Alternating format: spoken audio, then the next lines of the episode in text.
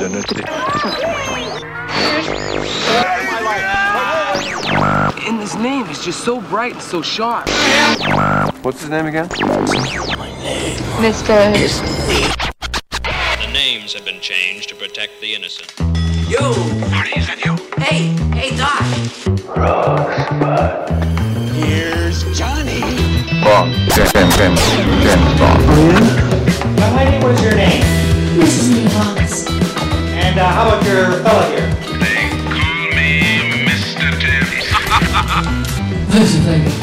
That's right. Mr. Henderson. Sharp little guy. I'm Rob Landers.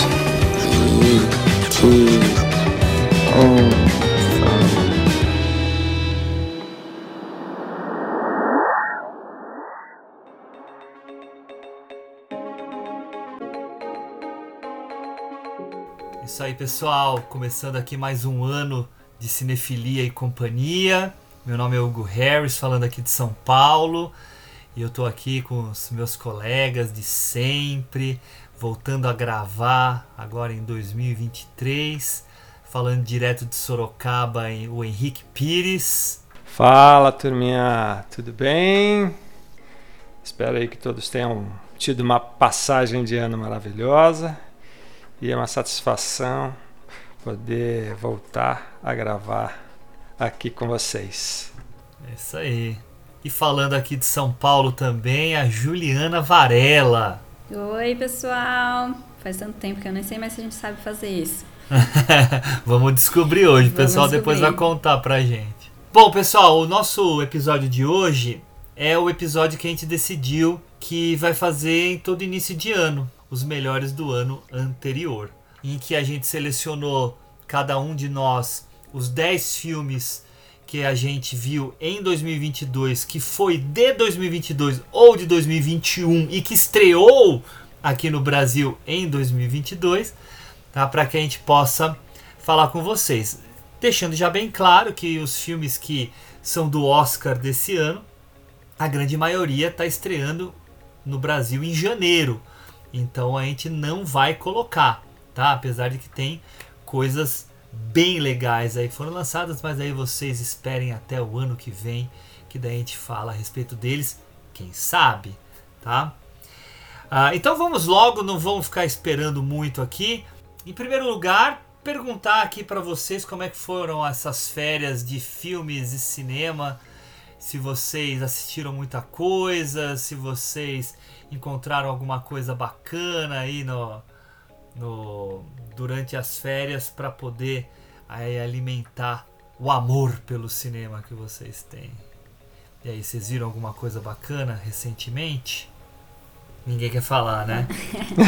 Ó, eu, eu passei parte de janeiro correndo atrás dos filmes que eu não tinha visto em 2022. Não todos, mas consegui ver alguns, pelo menos, dos que tinham sido mais falados, ou que eu achava que talvez eu fosse gostar e eu não tinha visto ainda. Porque eu não tinha conseguido juntar 10 filmes bons que eu tinha visto em 2022, que eram de 2022 ou lançados aqui. Porque foi um ano que eu não, vi muita coisa e eu também não achei que foi um ano muito forte de filmes, não. Mas ao longo da lista, né, vou falar quais esses filmes que eu vi agora que, que valeram a pena, que foram interessantes. Fora isso, acho que as séries deram um pau nos filmes esse ano, viu? Eu acho que elas foram É, bem verdade melhores, mesmo. assim. Eu me, me Uhum. diverti muito mais, curti muito mais, me envolvi muito mais e tenho me envolvido agora atualmente muito mais com série do que com filme. Infelizmente ou felizmente. Eu acho que eu tive a mesma, o mesmo caminho que você, Ju. 2022 eu não consegui né, acompanhar e aí me pus a assistir ali finalzinho de dezembro e janeiro todo aí. E realmente a sensação não é da, que, nossa, foi um ano muito, muito bom, né? Mas isso que você falou é verdade, né? Eu acho que essa, essa, esse universo de séries tá ficando cada vez mais robusta, né? Mais detalhada, mais, enfim, melhor, né? É, tem muitas séries legais, né? E, e, e foram lançadas algumas bem interessantes no ano passado. Mas eu vou discordar de vocês, assim. Eu, eu vi muitos filmes legais no ano passado. Acho um, um ano forte. os filmes que estão sendo lançados agora em janeiro são filmes ainda mais fortes, né? Teve o filme do Spielberg, tem o filme do Chazelle, tem aí o, os filmes que estão no Oscar, né? E algumas outras coisas novas que estão aparecendo. Mas também tem outras, outros filmes importantes e a gente vai falar aqui no decorrer da lista, tá? E eu fui vendo filmes durante o ano todo, né? E eu anoto, faço listinha e tal, né?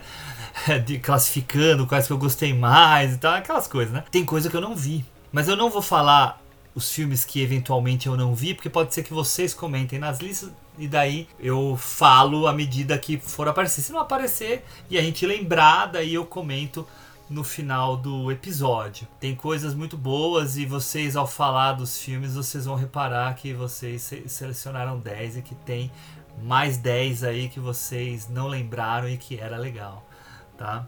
Pro pessoal que está nos escutando, então, só para eles entenderem, a gente vai falar primeiro do décimo, nono e oitavo lugar, depois do sétimo, do sexto, do quinto, depois do quarto e do terceiro, depois do segundo, depois do primeiro, né, para fechar com aquele que cada um de nós considerou o melhor. Eu não sei a lista de nenhum dos dois, a gente não sabe a lista de ninguém. A gente vai meio que improvisando esse bate-papo e vocês vão aí acompanhando. Espero que vocês gostem. É mais um papo informal, como se a gente estivesse aqui num boteco com uma cervejinha, conversando sobre os filmes que a gente gostou indicando aqui para os nossos amigos, que são tantos os que estão aqui comigo participando, quanto aqueles que estão aí nos escutando, tá? Então vamos lá? Vamos começar com a Ju. Ju, fala aí seu décimo, nono e oitavo lugar, fala pra gente. Ai, meu Deus, tá bom.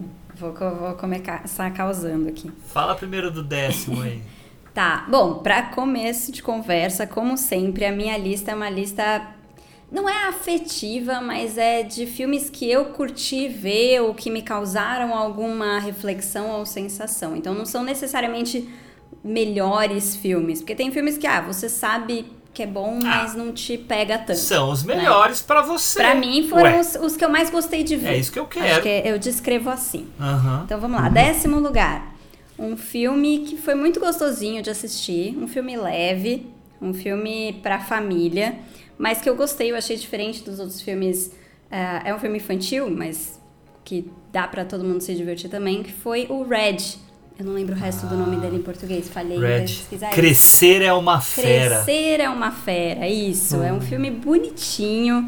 Ele me surpreendeu porque ele traz uma nostalgia de anos 90, assim, que ah, tá na moda. Eu não assim. acho ele bonitinho, eu acho ele bom pra Ele caramba, é bem legal, mas ele é bonitinho porque a, as protagonistas, né, é um grupo de menininhas ali, pré-adolescentes e tal, elas são tão realistas, né, que você realmente se sente de volta naquela época, você sente que quem fez esse filme viveu essa época, né, de de ser fã de uma banda, de colecionar coisinhas fofas e tal. Então esse filme traz muito essa, essa realidade de ser uma menina pré-adolescente numa certa época e também traz uma coisa de família, né? O que é muito legal, que é uma família chinesa, né? Só que vivendo, acho que no Canadá, não é nem nos Estados Unidos e tal. Então tem essa coisa de trazer a história e se conectar com com a sua mãe, com a sua avó e com todas as gerações de mulheres da sua família e tal. É um filme muito bonitinho, muito sincero, assim. Achei, achei que foi uma surpresa muito boa. Eu gosto muito da tua escolha, devo dizer que ele está em 12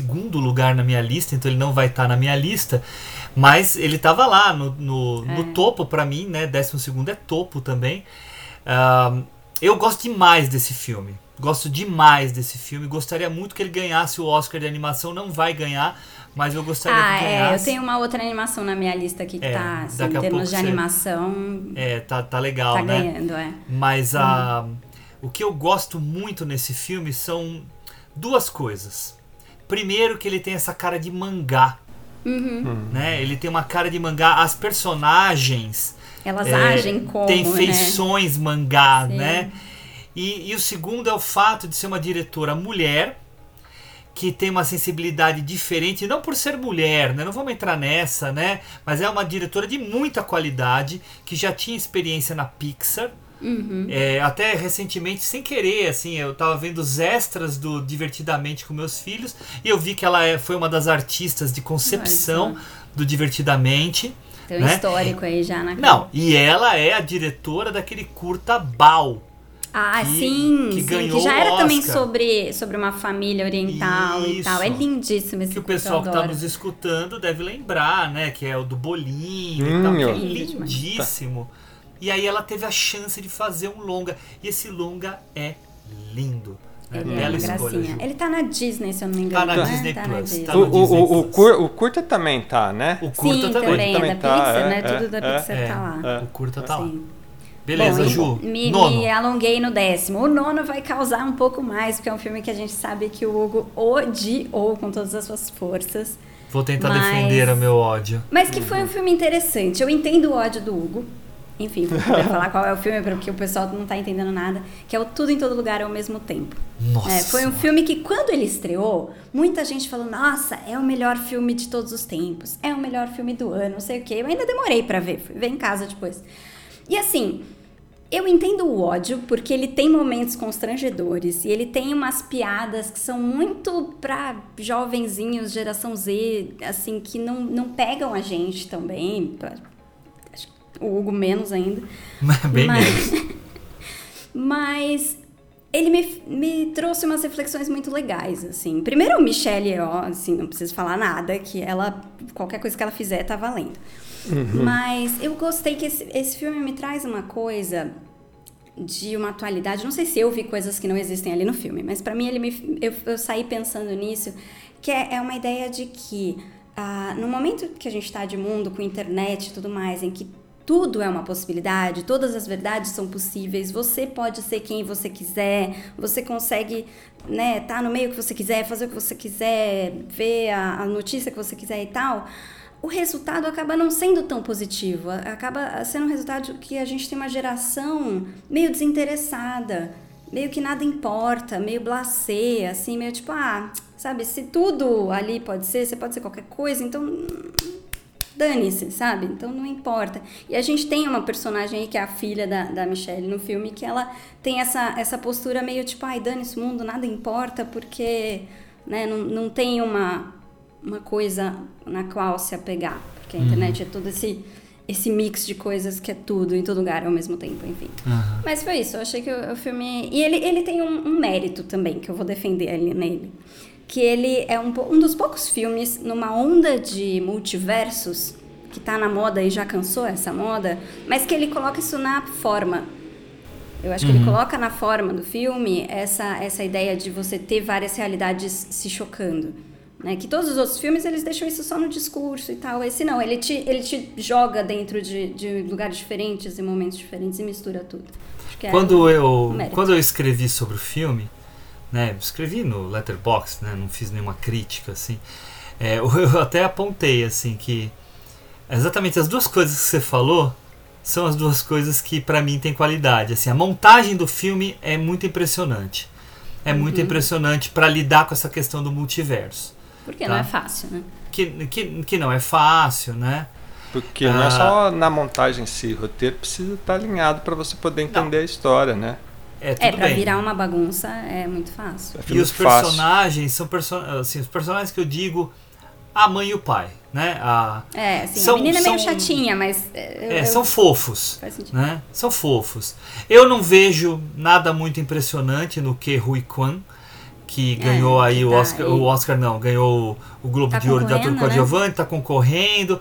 Eu acho que é muito o resgate, né? Gatti, eu também que- acho. que seduziu muitas pessoas, mas eu não vejo nada de muito impressionante. Ele tá bem, né? Ele é, é, é fofo, mas eu não vejo nada além disso, tá? Até depois vai ter o Oscar, né? Vamos ver. Ele vai acabar ganhando, mas tem outros, outros atores lá mais interessantes, como o cara do The Fablemans. Mas o que me irrita no filme é que assim, a impressão que eu tenho é que eu tô vendo Scott Pilgrim. É isso que eu tô vendo, tá? É, é uma alucinação e um bando de piada idiota, assim, exagerada. Aquele negócio daquele guaxinim me deu uma irritação tão grande tá? Imitando o O do Ratatouille. Ratatouille, eu Não, achei não dá. bonitinho. É, é é Eu gostei muito dessa piada. Mas ó, eu, eu, eu confesso, eu gostei do filme, né? Como a gente já tinha até conversado é, no nosso grupo no WhatsApp. É, mas acho que é um filme que poderia ser bem mais curto. Poderia, Ah, ele tem um. É, ele tem ele tem uma barriga ali que, que dava para tirar, né? E sem perder a, a, ao entendimento da história. Mas acho que o que a Ju falou é verdade, que ele, ele tem um foco muito nessa geração Z. Tá um barulho aí? Tá chovendo. Mas não atrapalha, não. Ah, tudo bem. Tá tudo bem. Pessoal, tá, Tá chovendo, não liga. É chuva, é É. natureza, tá tudo certo. O que importa é o meio ambiente. É isso aí. Eu achei interessante toda essa perspectiva que ele dá no filme de tudo que está acontecendo no mundo, né? Essa questão do excesso de informação, essa questão de como os pais lidam com, com essa geração, com esses filhos, tudo isso dentro desse universo, como a Ju falou mesmo, na forma, né, do multiverso, na forma do multiverso. Então, isso é bem atrativo. E as partes dramáticas da atriz é muito foda, é muito foda, porque ela, ela segura você, ela faz com que você realmente entre na personagem dela. Enfim, acho um filme bacana, eu acho que tem seus méritos. Né?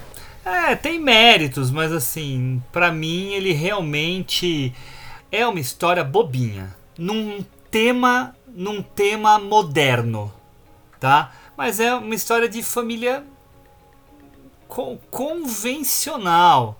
Totalmente. Convencional. Eu acho que ele traz discussões no meio dessa história, mas também Uhum. não tá no meu top 5 de forma alguma. Mas a atenção dela mediante a situação que ela vive das coisas, aí eu acho pesado, eu acho, eu acho forte. É, interessante a coisa do. Se te né, forçar você pensar de como, como o indivíduo vai viver dentro de uma sociedade no qual ele é um, ele é um estrangeiro, é, dinheiro, sobreviver, saúde, escambau, aí você percebe essa, essa questão. Mas eu acho que essa forma um pouco Scott Pilgrim deixa um, um- exagero aí, né? Assim, usando, usando um termo assim, too much. Too much. Ju, oitavo lugar. Oitavo, eu tô, tô ocupando todo o nosso tempo aqui. Bom, o oitavo é a outra animação que eu falei que tava concorrendo pra mim, assim, que é o Pinóquio do Del Toro. Eu sei que saíram dois Pinóquios esse ano, eu nem vi o outro. Deus mas também não tive vontade, porque eu não gosto tanto assim de Pinóquio. Mas esse eu queria ver porque era do Del Toro e é a coisa mais linda do universo, assim. Eu continuo não gostando da história do Pinóquio. Acho muito chata e, e- e meio cruel, assim. É um monte de gente fazendo maldade ao mesmo tempo. O livro Mas é assim, bem... eu amo stop motion. E o Del Toro é um artista, assim, como. Você viu o making off, Ju? Exatamente, eu ia falar É isso. Que incrível. assim, ele é obrigatório. Esse making off é tão obrigatório quanto o filme. Assim, você viu o filme, você tem que terminar e, e- e direto ver o Já making emendar. off. Exatamente. Porque é assim, ele, ele aumenta a nota do filme assim uns três pontos, porque você vê o processo, 10 anos fazendo os bonecos e tal. Mas é, enfim, eu acho que é uma obra de arte assim, artesanal, né, que é Que é o que vai ganhar o Oscar, né? Eu acho que merece. Tem como. Eu acho que de, Tem devia. Porque é, é muito, né, um- é artesanal, é, é arte, é um trabalho de uma vida inteira aquilo lá. É demais. É demais. E a história também tá bonita. Ele dá uma atualizada, né? Bota umas, uma questão ali de, de Mussolini e tal, que é, é interessante. É, e ele tira a fofinhazice Sim. do Pinóquio que a Disney faz e que o filme do Zemeckis também faz e é intragável. É. Tá? Ah, é do Tom Hanks, né? intragável. É, eu vi assim metade do filme, daí eu tive que parar por algum motivo, eu nunca tive vontade de voltar. Sabe? Pode ser até que melhor, mas assim, esse, essa metade de filme que eu vi foi difícil. Não, não dá de pra ser assistir. fofo. É uma história tão cruel, assim, não dá pra ser É, bonitinho. ele muda um pouco depois ali no fim tal, no Zemex aqui. Eu vi com a Alice, com a Fernanda, mas. Você não embarca na história, você não, você não compra o Tom Hanks. A única coisa que eu tenho contra o filme do Del Toro, eu, Hugo, eu odiei as músicas. As Ah, canções. é. Eu achei elas Algumas horríveis. eu achei bonitinhas, mas não precisava. Eu assistia e falava, não, não canta não. Desnecessário ser musical aquele, aquele desenho. Sim, concordo, não precisava. concordo. Não precisava, e não, agregou. precisava. Até eu, eu vi um comentário no Letterbox que eu achei super pertinente. O menino escreveu assim: sobrinho de quem que fez as canções desse filme? Porque não parece feito por um profissional. Não, é, é muito bobinha, é umas muito letras chato. bobinhas. Concordo. Mas só. De resto. Não, é, eu concordo. Eu tinha até esquecido. Agora que você falou, eu, eu lembrei do quão irritada eu fiquei na hora que eles começavam a cantar. Eu falava, para, pelo amor de Deus. Mas é, é assist- Mas de resto, assim, dá tem pra um assistir tirando Tem isso. um plano assim. sequência que até é mencionado no making o- off. O circo lá. que mostra o circo é um negócio. Eles levaram, eles falaram, né? Eles levaram duas semanas ou dois meses para fazer esse Nossa. plano sequência. É impressionante. É um belo filme, é um belo filme. Ainda bem, né? Até que enfim o Del Toro se redimiu da forma da água, né? E da... Que é lindo visualmente. É, E só. ponto. É, Pô, mas pelo menos lá eles não cantam. É. Ricão, Próximo. e os seus do décimo ao oitavo? Ah, eu vou, eu vou mais rápido aqui, cara. Assim, eu acabei não vendo tantos filmes, né? Mas dentro do que eu vi, fiz a minha lista e me debati um pouco. Eu tinha certeza dos primeiros que eu queria, né? Digamos assim. E me debati pelos últimos, né? Ah, esse fica, esse não vai, vai para esse, tira, enfim. Vamos lá, o décimo filme eu acabei escolhendo. É, tinha ali três filmes que estavam em décimo, digamos assim. Eu escolhi esse porque é como a Ju falou, né? Tem aqui tem uma questão que, eu, que me deixou com ele na cabeça. Eu acabei escolhendo ele pela atuação da atriz, né? Que é um filme de terror, né? Que é um slash, que é o filme Pearl, né? Que eu achei muito bacana. Na realidade, na realidade o diretor o T. West fez um filme chamado X, a Marca da Morte, que eu não gostei muito. É, e junto com a atriz, eles acabaram decidindo ali depois desse filme fazer o prelúdio dessa, da história desse filme, que era na realidade a história de uma das personagens do filme. E o filme se passa ali no em 1920, final ali, né? Antes, pouquinho antes, desculpa, é na Primeira Guerra Mundial. Só que é um filme assim, você percebe que é um filme que tem pouco recurso de produção, ainda mais para o filme que tenta ser de época, mas é um filme que, que, que tem ali na atuação da atriz algo assim muito forte, muito impactante. E isso acabou mesmo fazendo com que eu acabasse escolhendo esse filme. Eu achei bem interessante acabei pondo ele aqui. Não sei se vocês viram ou Eu não. não vi, eu não vi. Eu ouvi falar muito bem dos dois, tanto do X quanto do Pearl, mas eu ainda não assisti. Eu tô, fiquei curiosa. E eu gosto dessa atriz. a- a É, não, Goth, acho é ela boa. fantástica. É, é. E eu acho ela muito, muito bacana. E ela tá muito bem nos dois filmes, né? É que o outro tem algumas coisinhas que não me agradaram tanto. É que esse a atuação dela assim é, é, é fantástica. Ela tem uns monólogos assim que você fala, nossa senhora. É, é. Tem hora que ela dá uma exageradinha, mas tudo bem. Não, não tira o mérito. Mas eu acho que por ser um filme de terror, né? E a gente teve bastante filmes aí, mas acho que, que, Boa, que foi bacana. Ah, boa dica. Uma boa dica. É isso aí. Nono lugar, Ricão. Nono lugar é, é um filme alemão, né? Um filme de guerra que está no Oscar também, que é o Nada de Novo no Front. Que filmaço.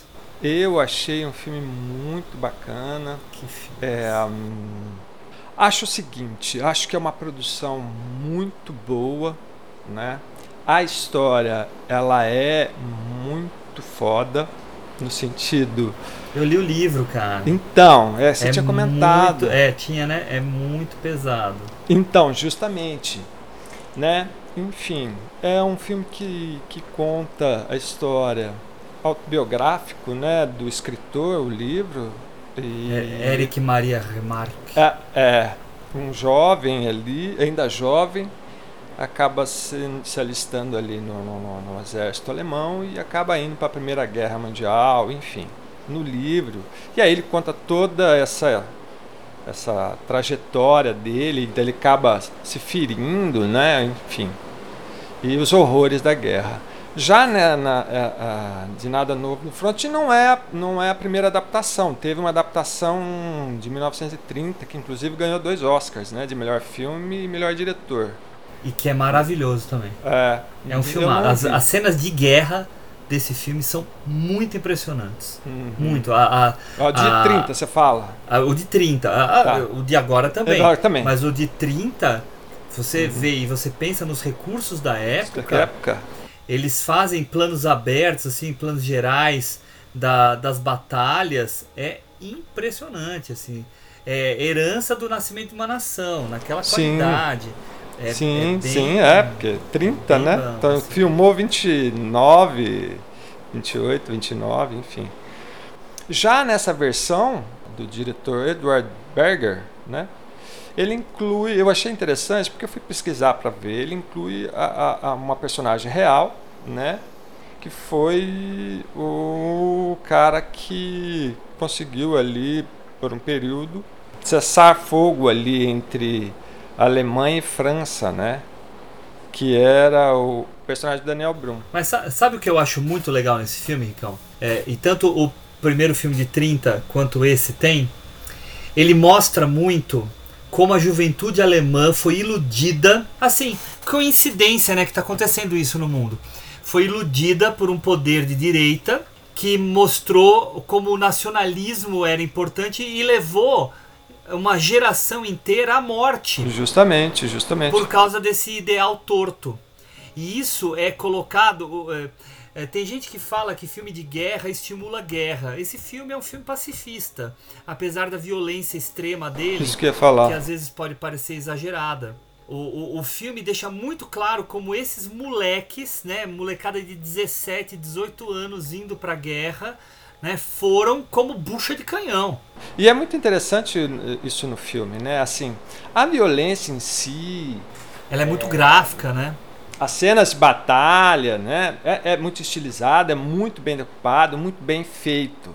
Mas a gente já viu isso em outros filmes, digamos. Já vimos em filmes do Spielberg, já vimos em outros uhum. filmes de guerra. É só ver o Vai e Veja. Né? É. O que eu achei interessante mesmo nesse filme é o que você levantou, Hugo é a forma como ele realmente coloca essa, essa ideia da, do cidadão comum ser manipulado por quem está no poder. E isso fica muito nítido. E você vê a crueldade, às vezes, de ambos os lados, e sem saber o motivo real, sem, sem ter um motivo real verdadeiro para aquilo, né? E, e, isso fica muito bem no filme. E acho que você colocou uma coisa que é interessante, Hugo, que é um filme mesmo para falar, é, é, é pacifista, para ser contra a guerra. Ele deixa isso nítido pela própria personagem. Né? Eu acho que o nome, de, o nome do filme e do livro tem um pouquinho de diferença, né? É, mas é, diz muito sobre isso. Né? Uma, uma, uma, um jovem que tem uma vida inteira pela frente vai para uma guerra onde ele não entende muito bem o porquê daquilo, vê atrocidades sem ter um sentido para tudo aquilo, né? Boa, eu acho então, que isso fica muito bem no filme. Bela escolha. Nada de novo no front, para quem não sabe, está na Netflix. Oitavo lugar, meu querido. O oitavo lugar aqui é um filme que eu gostei bastante também. E eu gosto muito, né, da cinematografia desse país, que se chama Argentina 1985. Achei um filme muito bacana, muito bem realizado, dentro de uma perspectiva que a gente conhece bem aqui na América do Sul, sobre essa questão é, é, golpista e violenta que ocorreram aí é, na América do Sul, né? aí nos anos 50, 60, 70, enfim, de um modo geral. E novamente aqui nesse filme a gente tem né, o Ricardo, da, é, Ricardo Darim, né? eu acho que é o cara que está em todos os filmes argentinos, mas que para mim é um ator é, maravilhoso, é incrível, né? enfim, incrível. incrível e que a cada personagem para mim que ele faz, você sente a diferença do personagem, né? Ele traz um quê ali, se você analisar. E esse filme é muito legal porque conta a história do promotor à época, né? O Júlio Stracera, que junto com outros promotores levaram adiante o julgamento dos generais da ditadura argentina, né? Cometeram tantos assassinatos e tortura. E é, a muito ditadura legal. mais sanguinária. Né? Sim, mais sanguinária. E, e aí é interessante porque esse recorte é justamente no momento em que ele aceita fazer a denúncia, só que ele tem um tempo muito curto para poder fazer toda a coleta de material de provas para poder levar a julgamento. E aí esse filme dá uma dinâmica de filme de tribunal muito legal, né? E você acaba entrando muito bem. Os atores estão muito bem, enfim. Você viu o juiz, viu? Não vi, ele tava na minha lista pra tentar ver nesse comecinho de ano, mas não rolou. É, tá no Mas Prime, tá né? No... Tá no Prime, no Oscar, né? né? É. Também. Tá no Oscar Tá. também. E ganhou o Globo de Ouro de melhor filme estrangeiro. Uhum. Sim, sim. Não vai ganhar o Oscar, não. Mas Não. nada de novo. O nada de novo no front. É, é, é, com né? certeza. Nove indicações, né? Se não ganhar. Verdade. Uhum. Mas tudo bem, tá lá entre os cinco, né? E- Eu gostei muito do filme. Eu só acho que ah, faltou um pouco de de trama. Vamos colocar assim? Em que sentido? Ah, o filme é muito o tema, ele é muito a discussão mesmo sobre as atrocidades, mas como narrativa cinematográfica que cria um conflito que se desenvolve e tal, eu acho que pra mim ele fica perdendo um pouquinho, tá? Querendo ser um pouco chato. Isso não significa que eu não gostei. Eu dei, uma- eu dei uma nota alta pra ele também. né? Sim, Ainda sim. mais que o, o, o Darim, você falou, né, o que ele faz no personagem. Eu tô tentando encontrar aqui a palavra, mas eu acho que ele dá é, uma respeitabilidade, uma força pro personagem que já é da persona mesmo Ah, do- do próprio Darim, mesmo fora das câmeras, né, que embute no personagem aquilo que aquele personagem precisa. Principalmente Sim. a coragem que esse personagem tem Sim. frente a ameaças, frente à intimidação dele da família, né? Nesse sentido, o filme funciona muito bem. Mas eu acho que é um filme que tem uma formulinha para ganhar prêmios. É, Né? mas eu- você falando isso, Hugo, é, realmente, mas aí eu fico pensando se esse recorte que ele dá, que é justo momen- momento que ele aceita até o julgamento, né? E a decisão, a sentença do- do- dos juízes, o que ele poderia fazer de diferente poderia talvez prejudicar a história verdadeira em si, né? É, mas, mas até eu vou, eu vou complementar para também não ficar parecendo que eu tô criticando tanto o filme. Esse, isso tudo que eu falei é uma coisa que me fez não gostar tanto, mas eu não acho que tá errado. Entendeu? Eu não acho que tá errado. Então, assim, ele, ele nem precisaria ir por outro caminho. É que pra mim não bateu tanto quanto eu acho que poderia bater.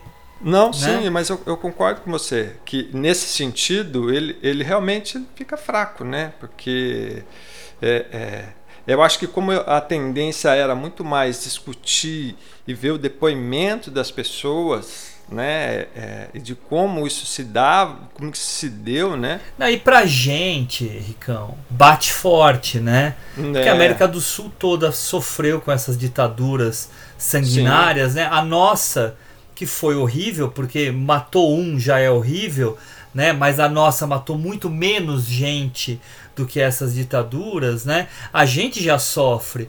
Então existe aí uma identificação que dá uma potência maior para um filme como esse. Sim, né? com certeza. Enfim, esse aí é o meu oitavo. Boa. Agora é minha vez. Ah, tô achando legal porque nesses, nesses primeiros, pelo menos, a gente não tá repetindo nenhum filme. É, e não vou repetir aqui também nos meus. Ah, que ainda bom. não entrou nenhum na minha lista futura. É. Ah, o meu décimo colocado É um filme que na verdade eu coloquei em décimo, não estava. Eu, eu joguei no Instagram no início do ano, né, os meus favoritos e deu uma mudadinha na lista, numas reavaliações que eu fiz. O meu Instagram está paralisado atualmente, que eu estou me desintoxicando do Instagram, mas uh, em um dia talvez eu volte. O meu décimo lugar é o filme After Sun. Eu assisti. Estreou no MUBI em janeiro, mas estava no cinema no ano passado. Uhum. Que eu acho um filme de uma delicadeza assim exemplar. Ele tem uma trama muito simples, muito simples, uma filha que viaja com o pai e as impressões dela a respeito dessa experiência. Mas o que me chama muito a atenção é que é um filme isso eu até li recentemente, até numa crítica do Mário Sérgio Conte, que estava espinafrando lá o The Fablemans e ao mesmo tempo elogiando o After Sun, que é um filme que não te dá respostas fáceis, que não te explica muita coisa, que te deixa lacunas, que te deixa dúvidas. Mas por quê? Porque é um filme sobre a memória da menina. É a memória dela que está sendo exposta pra gente naquele momento, daquele recorte de um momento com um pai que a gente não sabe que fim levou, que a gente não sabe o que aconteceu, tá? Claro, eu não quero dar spoiler aqui, porque o pessoal pode não ter visto o filme, mas nesse sentido é um filme muito sensível e é um filme que instiga a gente. Então, por esse motivo, coloquei ele em décimo lugar. Vocês assistiram esse filme? Eu assisti. Vou, confesso que eu. minha lista para ver no começo do ano também, mas não, não deu tempo. Eu, eu até dei o play nele no MUBI. Uhum. Peguei aquela promoção dos três meses, 10 reais de novo. Boa. Amo. Boa. Mas aí eu tive que fazer outra coisa, não, acabei não voltando. Ah, é lindíssimo. É. Mas eu vi ele em várias listas de melhores do ano, assim. Sim, tá sim. Tem gente que colocou ele lá em cima. É, sim. É. Tá muito, muito bem cotado. Eu assisti ele antes de ontem. Eu gostei bastante do filme. Mas é, eu, eu, eu não sei, eu, olha que doido, né? Uh, o cara tá concorrendo a, a, a melhor, melhor, ator. melhor ator e tal. Mas se eu falar para você que no filme, para mim, ele fez eu desgostar do filme, a atuação dele. Eu, eu acredito, eu também não sou tão fã dele, não. Cara, eu não sei, né? Assim, eu gosto da menina. Então, isso que eu ia falar. A menina é fantástica. A menina é, é fantástica. Ela é incrível. E me incomodou ele um pouco, sabe? É, enfim, é, sabe quando não, não, não bate? Não bate. É, você, né? fa é uhum. você falou, é um filme, é um filme muito sutil, sim, ele é, é, ele é sobre memória e é muito legal a forma como ela dá para nós a ideia sobre a memória. Ela não usa recurso nenhum é, gráfico, é enfim, é nada. É só no corte. Uhum. E é óbvio que ela explora algumas coisas interessantes, né? De movimento, de câmera e tal. Mas é muito. É, é muito. É, ele é muito seco, muito cru nesse sentido. Uhum. E é curtinho, né? E é curtinho. É um curtinho. Isso é curtinho. é legal, né? Curtinho. Numa era em que a gente só vê esses filmes super longos, né? Então, cara, isso que ia falar, uma coisa que eu ia comentar antes da gente falar a quantidade de filme que eu vi, tudo, mas como eles têm 2 horas e 20, 2 horas e 15, é. 2 horas e 40, né? Isso é, é verdade. É, é uma crise, eu acho, uhum. sabe? Tem filme que justifica, tá? Filme que uhum, justifica. Sim. É, sim. Esses dias eu vi, eu não vou entrar muito nesse filme porque ele vai estar na lista do ano que vem, mas eu vi o Tar. Hum. Eu não vi o Tar. E o Tar uhum. é, tem 2 horas e 40. Você nem percebe. Você nem percebe. Uhum. Por quê? Porque. Tem, tem estofo para isso. Tem The né? Fablemans, tem, tem, entendeu? É. Tem. O uhum. próprio Babilônia, uhum. tem. Sim, entendeu? sim. Mas o tudo em todo lugar ao mesmo tempo, não. Eu acho que dava pra diminuir. Dava pra diminuir é. essa barriga aí, fazer um regiminho lá. Mas enfim, é um bom filme. É um bom filme. Nono lugar, da Netflix, o filme Racionais MCs das ruas de São Paulo para o mundo. O documentário sobre os Racionais, sua origem, sua ideologia, sua importância social, musical, artística. e as personalidades aí dos integrantes, né? Não só o Mano Brown, que todo mundo conhece, mas o KLJ, o Ed Rock, que são caras aí que têm uma consciência, né, sobre esse mundo em que eles vivem e conseguem fazer. Eu, cara, eu uso em aula os racionais para discutir como que esses caras conseguem, por meio da manifestação artística deles, da poesia deles, falar do seu gueto, falar da sua do, do seu bairro, falar das necessidades, incluir né, no meio disso tudo questões mundiais, questões de, de preconceito racial, de chacina, de, é, chacina de, de minorias, né? Ah, tem música deles que falam até de, do holocausto, né? O, se você pegar lá o, o do, do Carandiru, lá, esqueci, Diário de um Detento, né? Então, é, eu amo os Racionais, eu escuto eles todo dia, cara. Todo dia eu escuto Racionais. Eu tenho uma música deles que assim não, sai da minha cabeça, que é a Fórmula Mágica da Paz.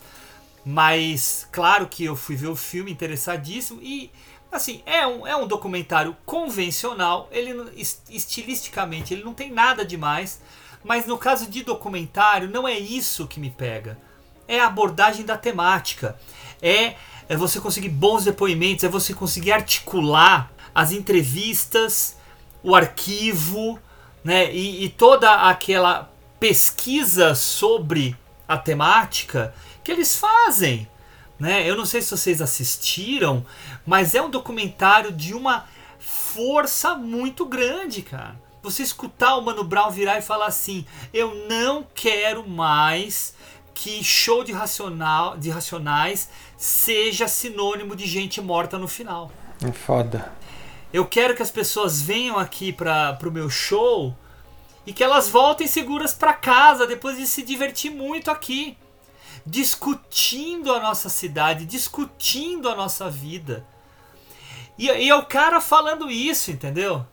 E assim, vamos fazer a propaganda, né? Quem não conhece, duvido quem não conhece, escutem o podcast do Mano Brown, Mano a Mano, que é incrível. É um dos melhores podcasts aí que a gente tem.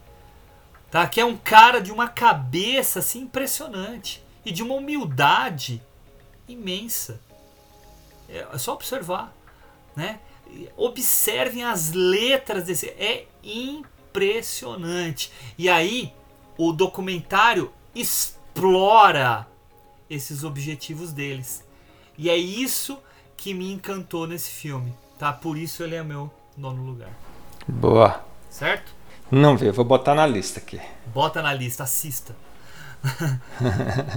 Oitavo lugar, O Acontecimento. Fantástico.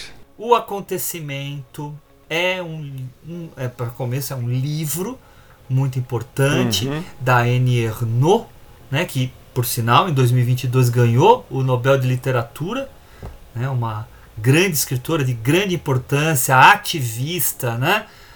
E ela faz essa história, ela escreve essa história falando dela mesma que teve a experiência de fazer um aborto num período em que na França isso era criminalizado. Ela podia ir para cadeia e a sociedade era toda contrária, não toda, né? Mas assim, a, o senso comum era a contrariedade à prática do aborto. Coisa que aqui no Brasil, por exemplo, até hoje é uma polêmica.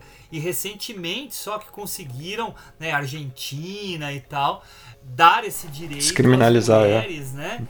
de escolher Uhum. o que fazer com o seu corpo. Isso é uma polêmica, não precisamos entrar nisso, mas o que importa quanto ao filme que tá na HBO Max, né? A gente tá dando aqui a, os lugares porque a gente quer que as pessoas assistam, né?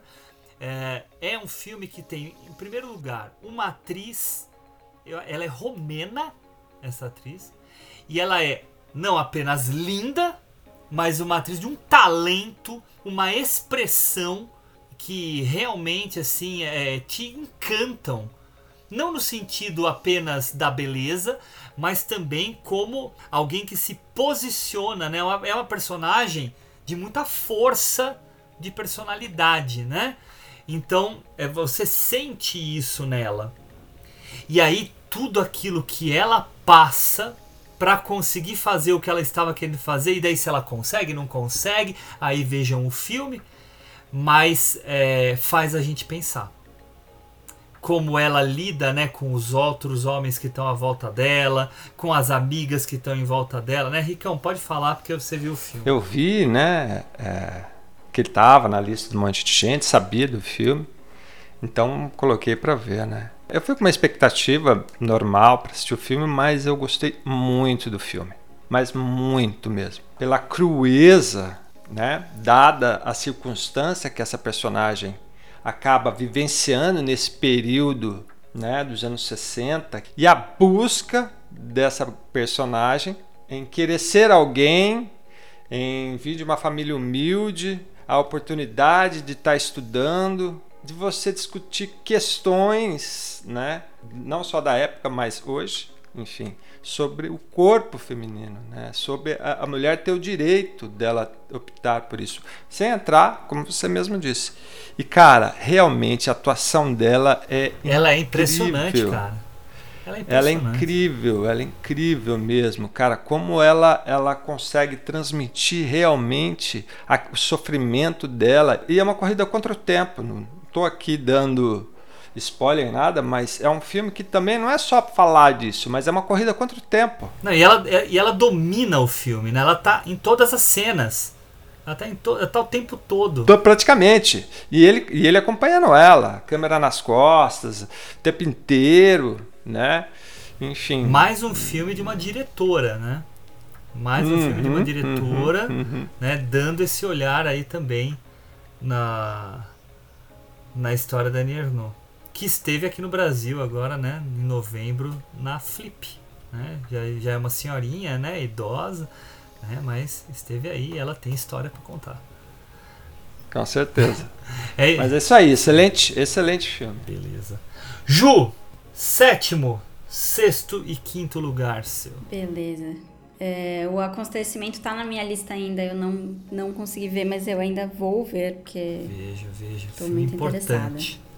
Deixando claro aqui, gente, só, né, desculpa, Ju, vencedor do Festival de Veneza. Agora, meu sétimo lugar é um filme que eu achei que eu não ia gostar, eu fiquei enrolando para assistir, porque eu tenho um pouquinho de bode da Viola Davis. Mas eu amei esse filme. Eu achei um filmaço, que foi A Mulher Rei.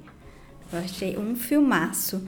Eu tava com receio que fosse aquele meio, né, feminismo barato. Nossa, como as mulheres são fortes e, e é só isso. Mas tem uma história ali, tem personagens muito fortes. A, a ideia já é muito interessante, né? Essa coisa meio Dora Milaje ali da, das Amazonas, que são né, as guerreiras de uma um reino, né, africano e tal, e que são bambambãs, mas é interessante que o filme ele mostra isso, mas ao mesmo tempo ele mostra que para elas serem tão fodonas e tão bambambãs, elas se isolam.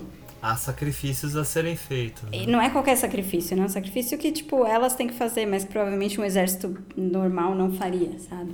Existe um machismo, né? É completamente, tipo, não é uma coisa, ai, filme super feminista e tudo é feminista no filme. Não, elas estão isoladas, elas estão excluídas da sociedade, mas elas estão protegendo todo mundo e, e, e a si mesmas acima de tudo também.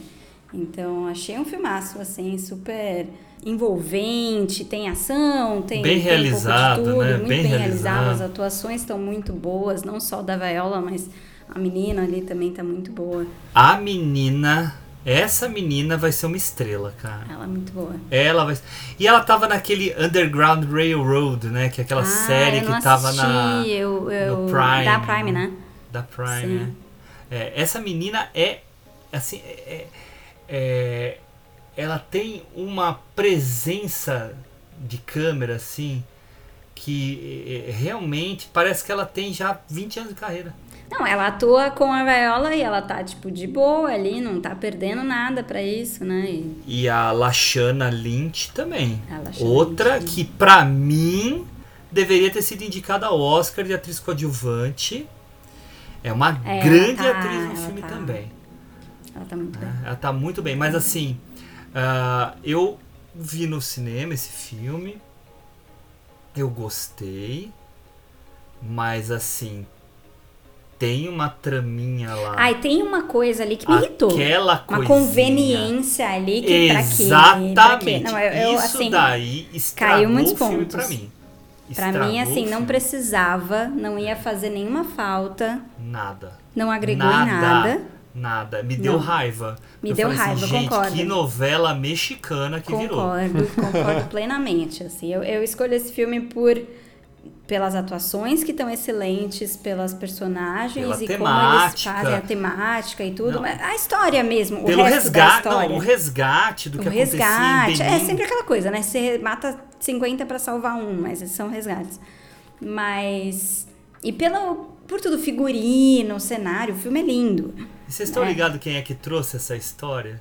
Tem uma atriz americana que fez até filme do Cronenberg, que é a Maria Bello. A Maria Bello esteve na África e teve contato com a história dessas guerreiras, né?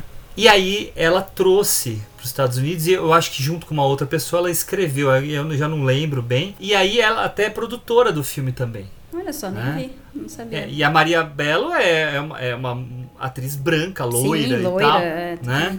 Uhum. E aí saiu esse filme, que tem uma força, né? A Viola consegue botar uma força imensa, né, no filme. Praticamente todo mundo no filme é, é negro, tirando um brasileiro que tem ali, Ai, né? cara.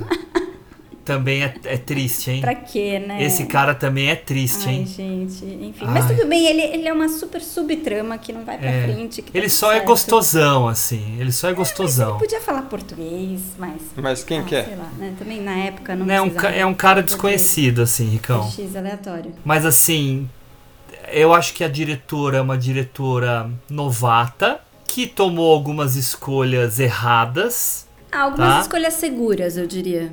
Não sei se erradas, porque em termos de bilheteria deu certo. Sim, ok, tudo bem, tudo bem. É, a gente, olhando nesse prisma, eu acho que você tá certa. Mas com isso, eu acho que ela perde um certo potencial que o filme tinha. Sim, sim. Tá. Ele podia Mas- ser menos óbvio, menos. É, mas de qualquer forma, vale a pena assistir. Tem muitos elementos interessantes, muitos mesmo, né? Só segurar a raiva na hora da novela Sim, mexicana. não, respira fundo, fala, tem mais coisas no filme do que, do que draminha barato. Nossa senhora. Deus do céu. O dente do tubarão. Mas deixa pra lá. Tudo bem, tudo bem. Ah. Lá. É. Conveniências, né? Pra quê? Enfim. Bom, meu sexto lugar. Sexto A lugar. gente já falou dele aqui, assim, então nem vou me estender muito. É Uhum. um filme de 2021, na verdade, mas que só estreou aqui em 2022 para o Oscar, que foi o Drive My Car. Ah, Que sim. foi, né? Ele já foi até meio esquecido, que foi no começo do ano, lá longe e tal. Mas foi um filme, assim, que. Sei lá, que é um filme tocante, sensível. Enfim, que. É um daqueles filmes longos, né? A gente Uhum. tava falando que tá na moda filmes longos. Mas que ele. Que ele ocupa bem esse né? tempo dele, se justifica, exatamente. Sim, é, E que tem é, atuações incríveis também, né? Já que a gente tá falando Tem, de tem. Sim, é fantástico. É um filme lindíssimo. Filme. Lindíssimo mesmo. Já tinha quase esquecido dele, mas falei, Mas "Oh, não, Já, merece fa- já falamos lembrança." bastante dele, né? Exato. Uhum. Vamos ao quinto, Quinto. colocado. Esse foi um, filme que eu vi agora no começo do ano. Tinha botado na minha lista, não tinha assistido. Ele é longo também, é daqueles longos. Que é o Memória. Ele tá na MUBI. Ah, do Apchaptung do. Apichapong, é. E com a Tilda Swinton. Uhum. E assim, ele é um filme que eu odiei o final. Eu odiei um- uma certa explicação que ele dá ali pras coisas, mas o resto do filme inteiro eu fiquei hipnotizada. Assim. Ele é perturbador, né? Ele é perturbador e assim, você não consegue desgrudar o olho da tela. Assim, tipo, é, é- não sei se é a Tilda, se é o, a direção, os sons É o som. Né? Eu ele, ele realmente cria uma atmosfera. Eu tinha visto um outro filme do Apchapong, que foi o Cemitério do Esplendor. Eu não vi esse. E assim, não tinha gostado muito, porque é um filme difícil de entender, né? Difícil de. E todos são longos e tal.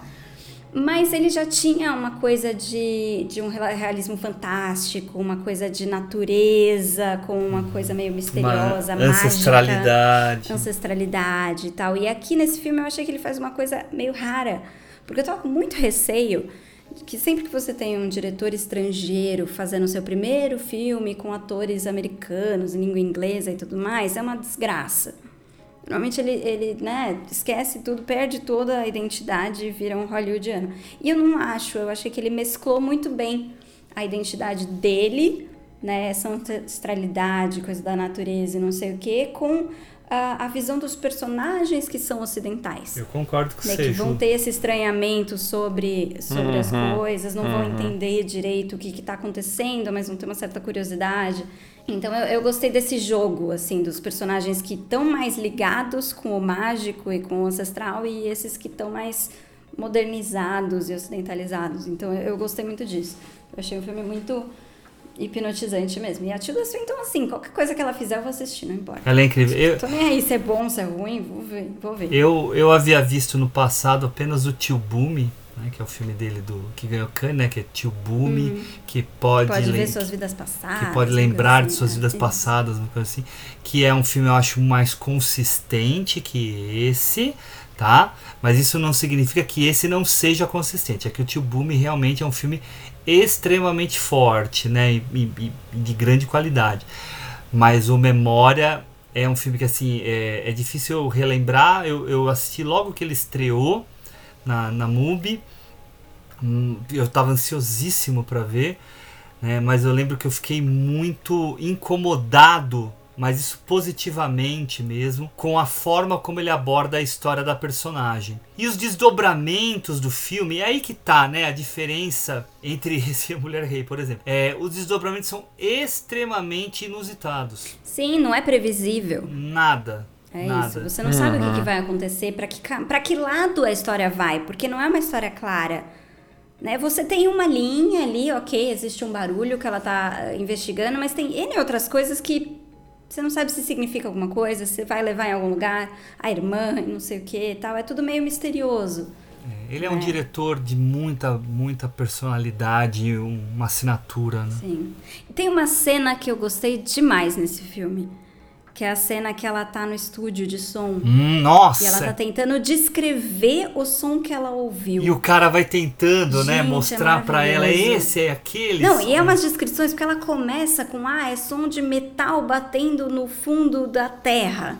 E aí depois ela vai, não abre esse daqui, que é um, um pedaço de madeira batendo num edredom com um corpo embaixo. Tipo, gente, são umas coisas meio absurdas, assim. Ele, eu, eu coloquei ele aqui pra, pra ver, mas justamente, né, por causa da questão de tempo e tal, não consegui. É, ele é, ele é longuinho, tem mais É, de duas horas. é. Vocês estão parecendo É. meus alunos que deixam pra estudar no último dia. É, Ah, não deu então, tempo, isso prof. É verdade.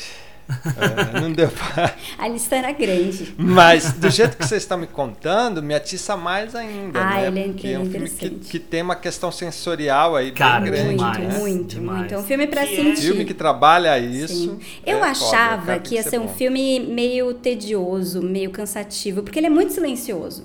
Apesar de ele mexer muito com som, ele, ele tem muitos momentos de câmera parada, nada acontece, tá só mexendo uma folhinha ali no fundo. Mas assim, sei lá, pra mim ele passou super rápido. Assim, eu não, não consegui parar de assistir. Pra mim também. Não, Ricão, veja, veja, você vai gostar. Vou ver sim.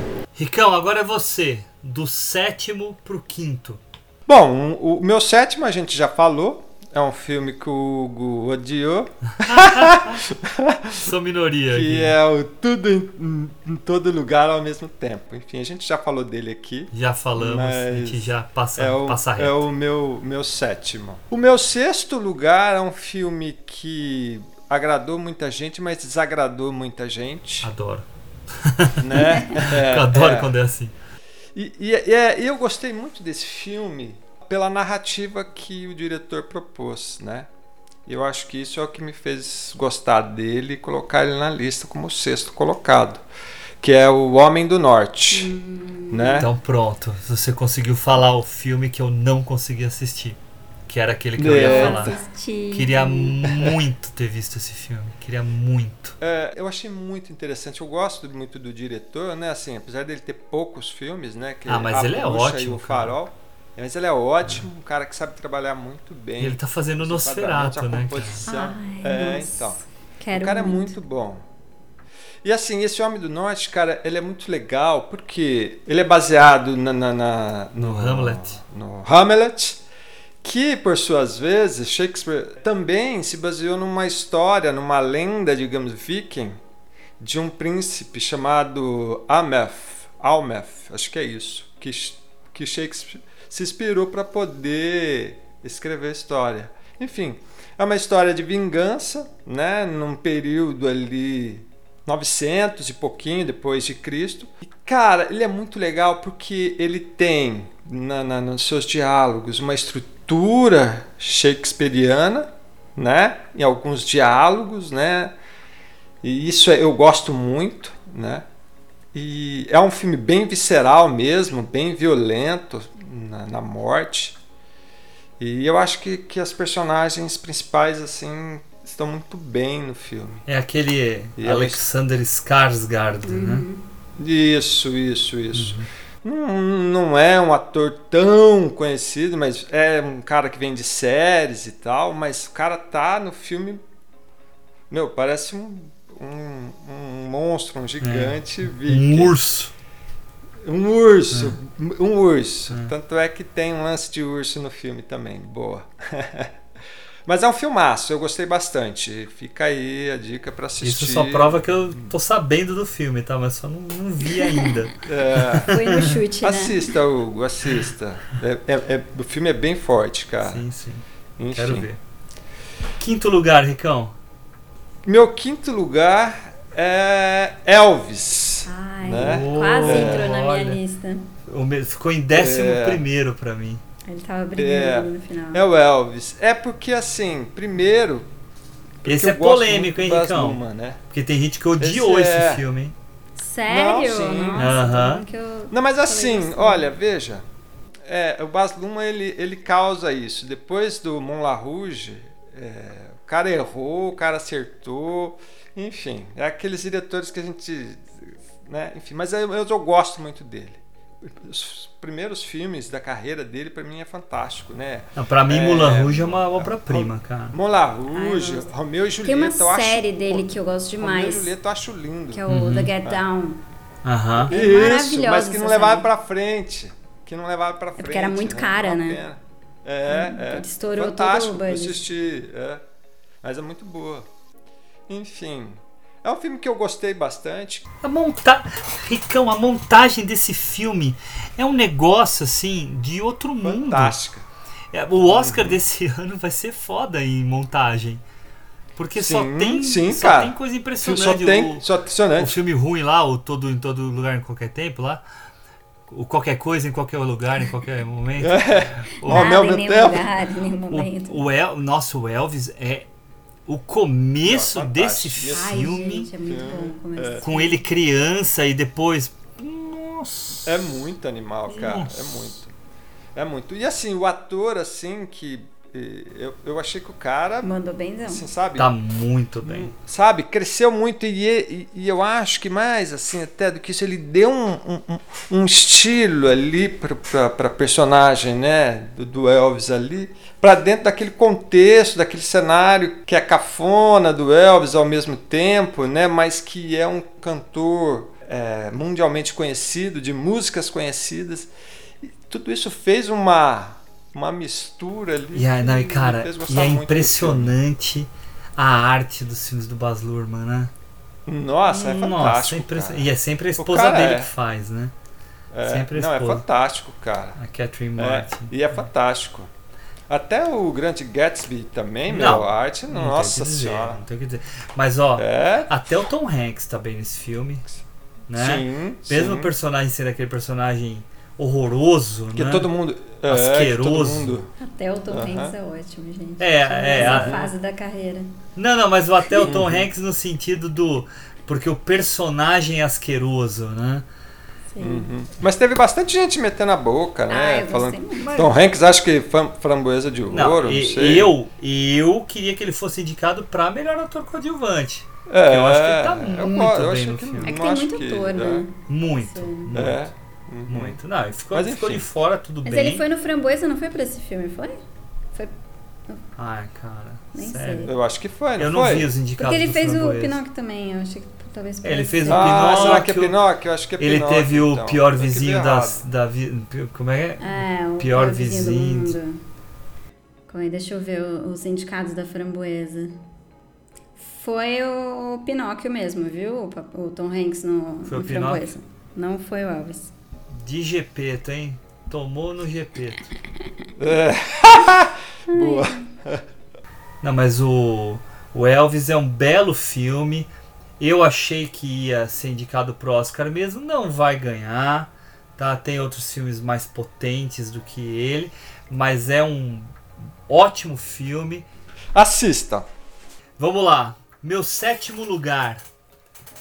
Não, não olhe. Eu saí desse filme enlouquecido. Primeiro, primeiro, esse filme foi injustiçado no Oscar, porque na minha opinião, ele tinha que ser indicado pelo menos na categoria de som. Tá? O som desse filme, eu vi no IMAX. Assim, você sai completamente abilolado porque ele é, é, é o tempo todo na tua cabeça. A edição de som desse filme, o, o som desse filme de um modo geral, fantástica mesmo. Porque é uma das coisas que, me, que faz você colar ali na, na, na, na Me história. lembrou, sabe o que? Me lembrou Dunkirk. Claro que são coisas completamente distintas, mas é um filme que a, a parte sonora faz você assim ficar prostrado. A ideia por trás, claro que esse é um filme que não podemos dar spoiler mesmo, né? Ah, É. Primeiro, vamos lá. Ele é um faroeste, né? Ele é um faroeste. Ele brinca, o, o Jordan Peele brinca com o gênero de novo. Né? Então ele. Sim. Tudo bem, a gente pode discutir Corra, o Nós e esse. Né? Ai, qual é melhor? Não, ele nunca conseguiu fazer que nem o Corra. Eu discordo. O meu favorito é o Nós. É o que eu mais gosto dos dele. Né? eu acho um filme extremamente criativo e impressionante na execução. Mas esse aqui, primeiro, Daniel Kaluuya, pra mim, a melhor atuação dele até hoje. Contido, Uhum. contido, reprimido. Sim. Ele se transforma no filme de uma forma muito. Assim, é, a forma como ele se transforma é algo que a gente não costuma ver, porque ele vai muito do zero ao 100. Do zero ao 100. Mas Eu, Fala. eu achei que ele está muito bem, assim, é- é, nesse sentido que você falou, Hugo, é, dessa personagem reprimida pelo, pelo passado, né, pelo pai, não é uma, isso não é um spoiler, enfim, que fica no nosso imaginário, né, que você vai entendendo no decorrer do filme. Mas eu acho que é um filme que fala um pouco sobre o passado, um pouco sobre Fala. sobre os nossos medos, a nossa memória que, que traz lem- lembranças que às vezes não queremos, né? E como agir mediante tudo isso. Eu acho que o filme fala muito sobre isso, né? Não, e ele está discutindo também o apagamento da história negra americana. Sim, Ele tá totalmente. discutindo isso totalmente. também. Daí no meio disso entra a questão dos OVNIs. Uma coisa que eu gostei muito no filme foi a questão do espetáculo. Assim, quando, com a história do chimpanzé e tudo mais. Eu achei que pra mim foi a parte que mais me pegou no filme, assim, de né, a- se transformar uma tragédia, uma coisa horrível, num, num negócio de espetáculo, numa Hum, coisa tem que as pessoas também, vão comprar, tem isso numa coisa também. que as pessoas vão cultuar, você apagar o passado Que é uma e das- fingir que foi tudo bem. É, justamente, então- é. Bem lembrado, Isso eu Ju. achei bem, bem interessante. E você me dá o Sim. gancho pra falar uma coisa, tanto sobre esse filme quanto os outros filmes do, do Jordan Peele, que, é, que vai ser um diretor que ainda vai trazer muita coisa legal, né? Ele é um cara que trabalha muito em camadas. Os filmes dele têm muitas camadas. Então o filme não é só sobre uma coisa. Ele é sobre várias coisas que. E o talento dele está em conseguir articular isso tudo numa história que essa sim, diferente do tudo em todo lugar ao mesmo tempo, é uma história inovadora. Inovadora que subverte clichês. Tá? Porque ele está subvertendo aqui o clichê do western. Ele está subvertendo aqui o clichê do filme de espetáculo. Tá? Mas ele termina numa perseguição como qualquer outra. Porque sim, porque ele está referenciando o gênero. Ele está referenciando o gênero. Mas é, é essa perseguição, que a gente não pode falar o que, que eles estão perseguindo, né? É uma perseguição completamente absurda. Sendo que o Faroeste, por registro, é um filme realista.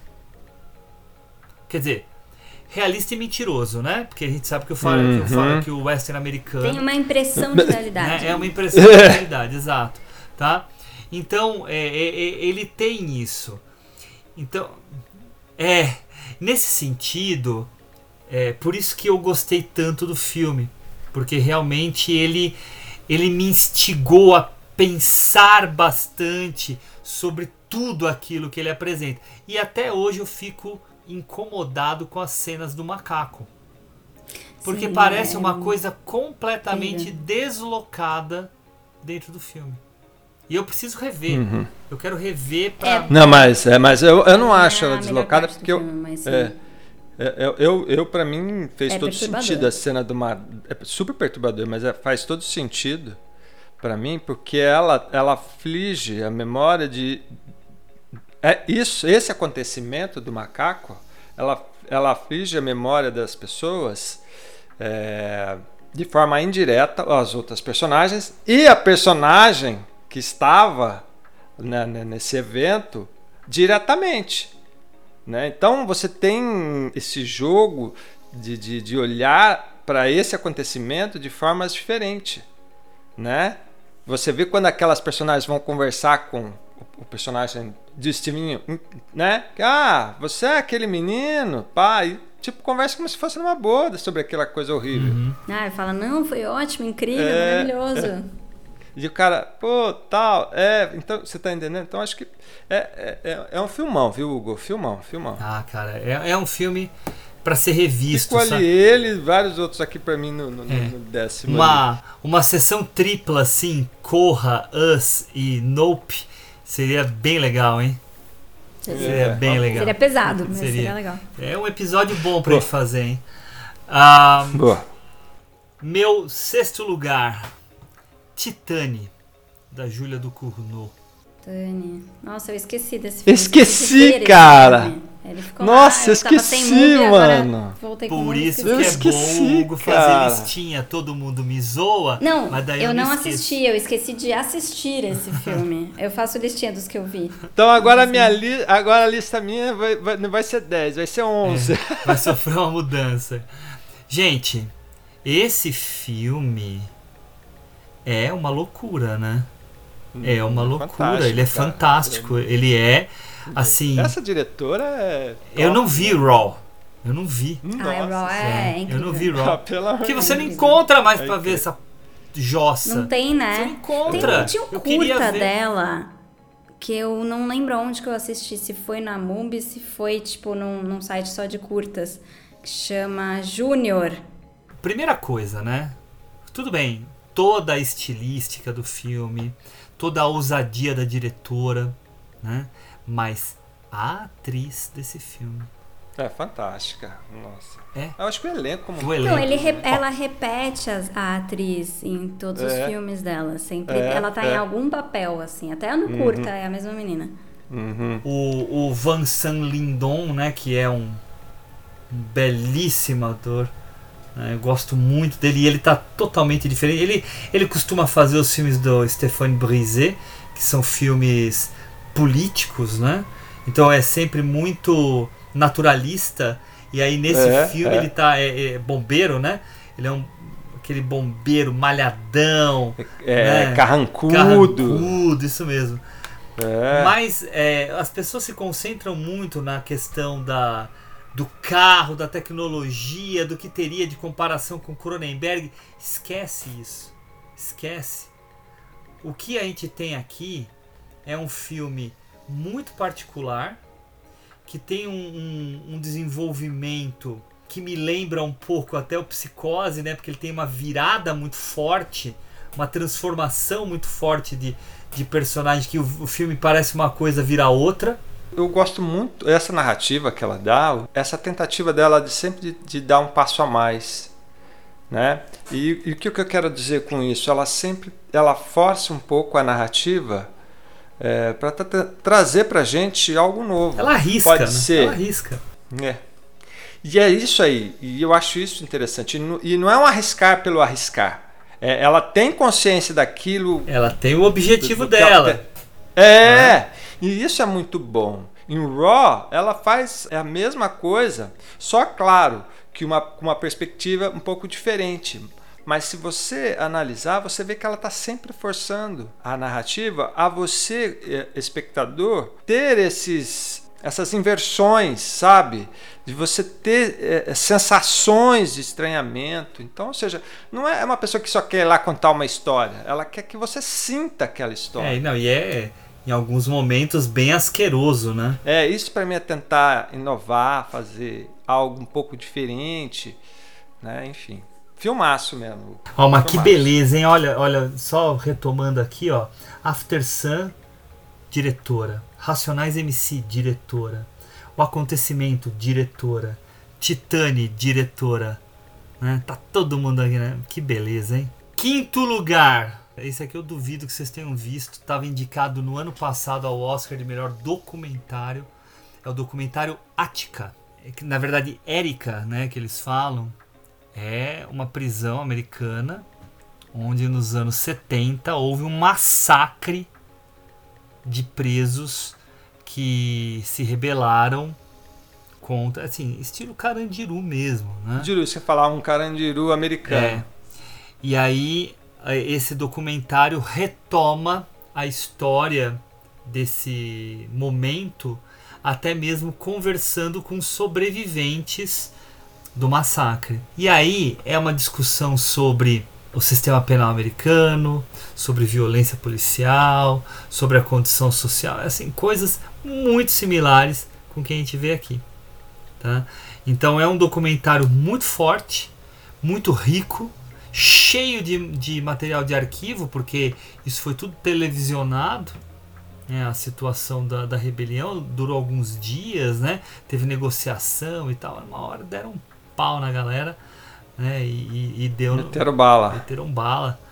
né? Até tem uma cena muito famosa né, da- do filme Um Dia de Cão, em que o personagem do Apatino sai né, da, do banco para tentar negociar e ele vê a polícia vindo na direção dele e aí ele começa a gritar Érica! Érica! Érica!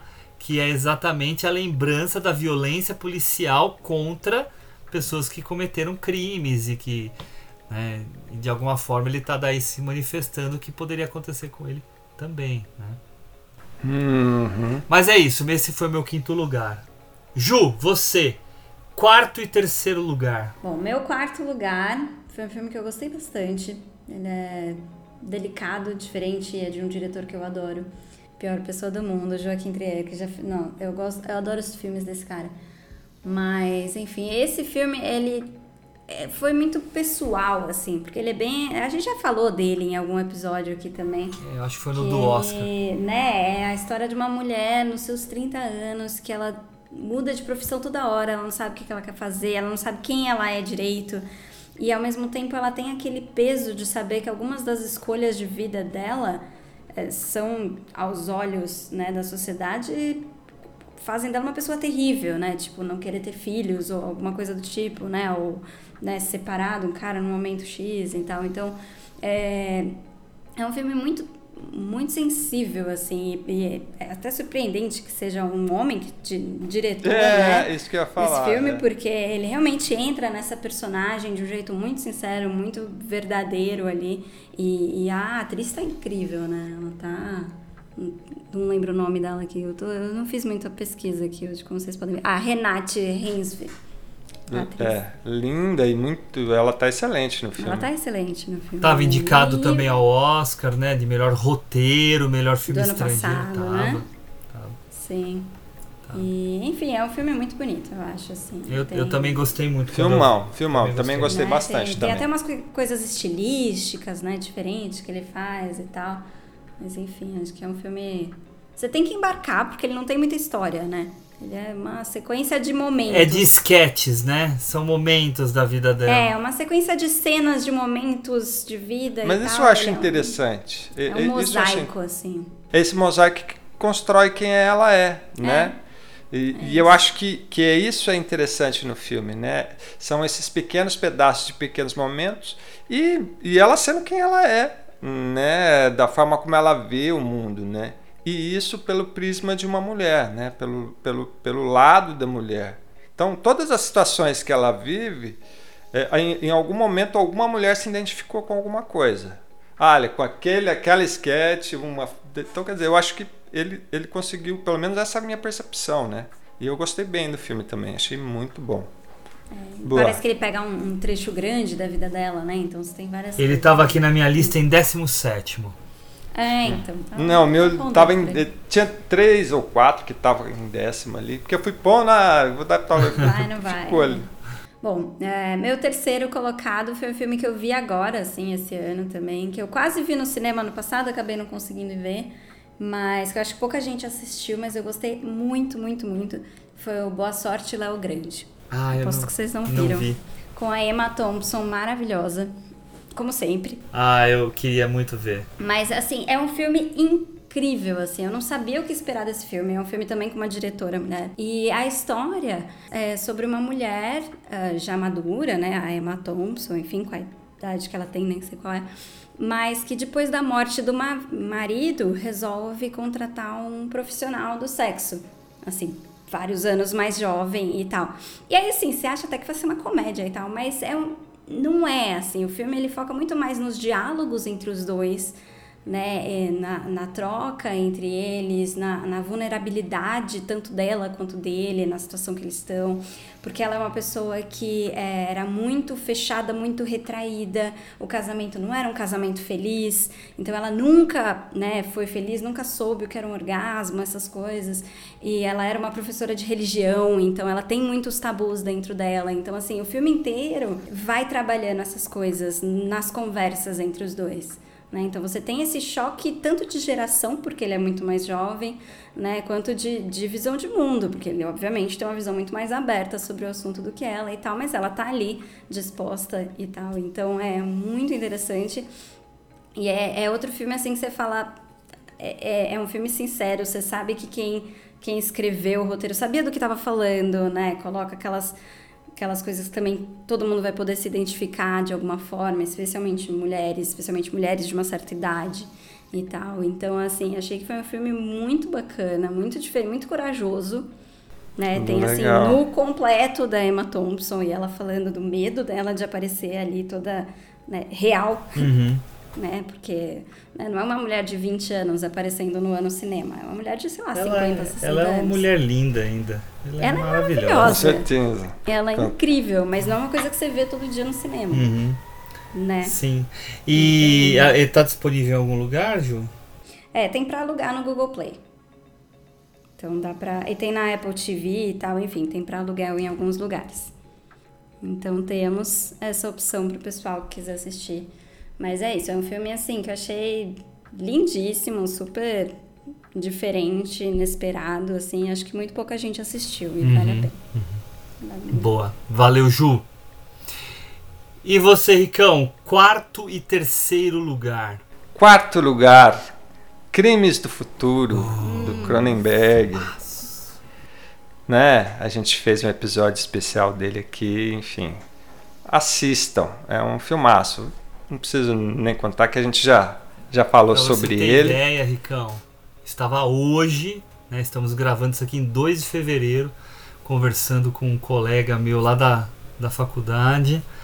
Eu já vi esse filme há muito tempo. Eu estava combinando com ele de a gente escrever juntos um artigo sobre esse filme para discutir.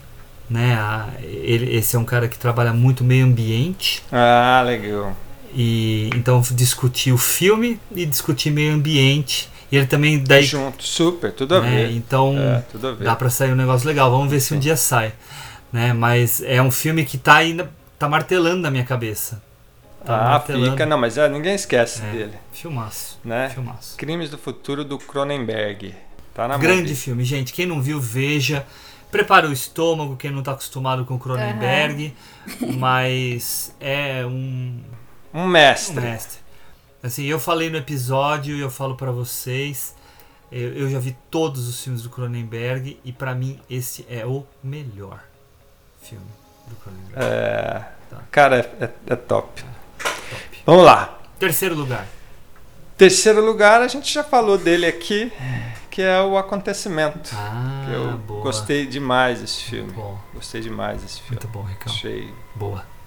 Boa. me surpreendeu é, uma forma, um filme de forma simples, objetiva, direta e Ele atinge, né? Ele atinge aquilo que ele quer. ah, sim, com certeza. É, não vou dar, não vou dar spoiler, mas eu gosto muito da cena final com ela na sala de aula falando com o professor. Nossa, É sensacional. Cara, mas tem vários Tem momentos, vários, cara. tem Tem vários, vários, tem vários. momentos, Tem cara. Tem vários. Tem diálogos que são fantásticos.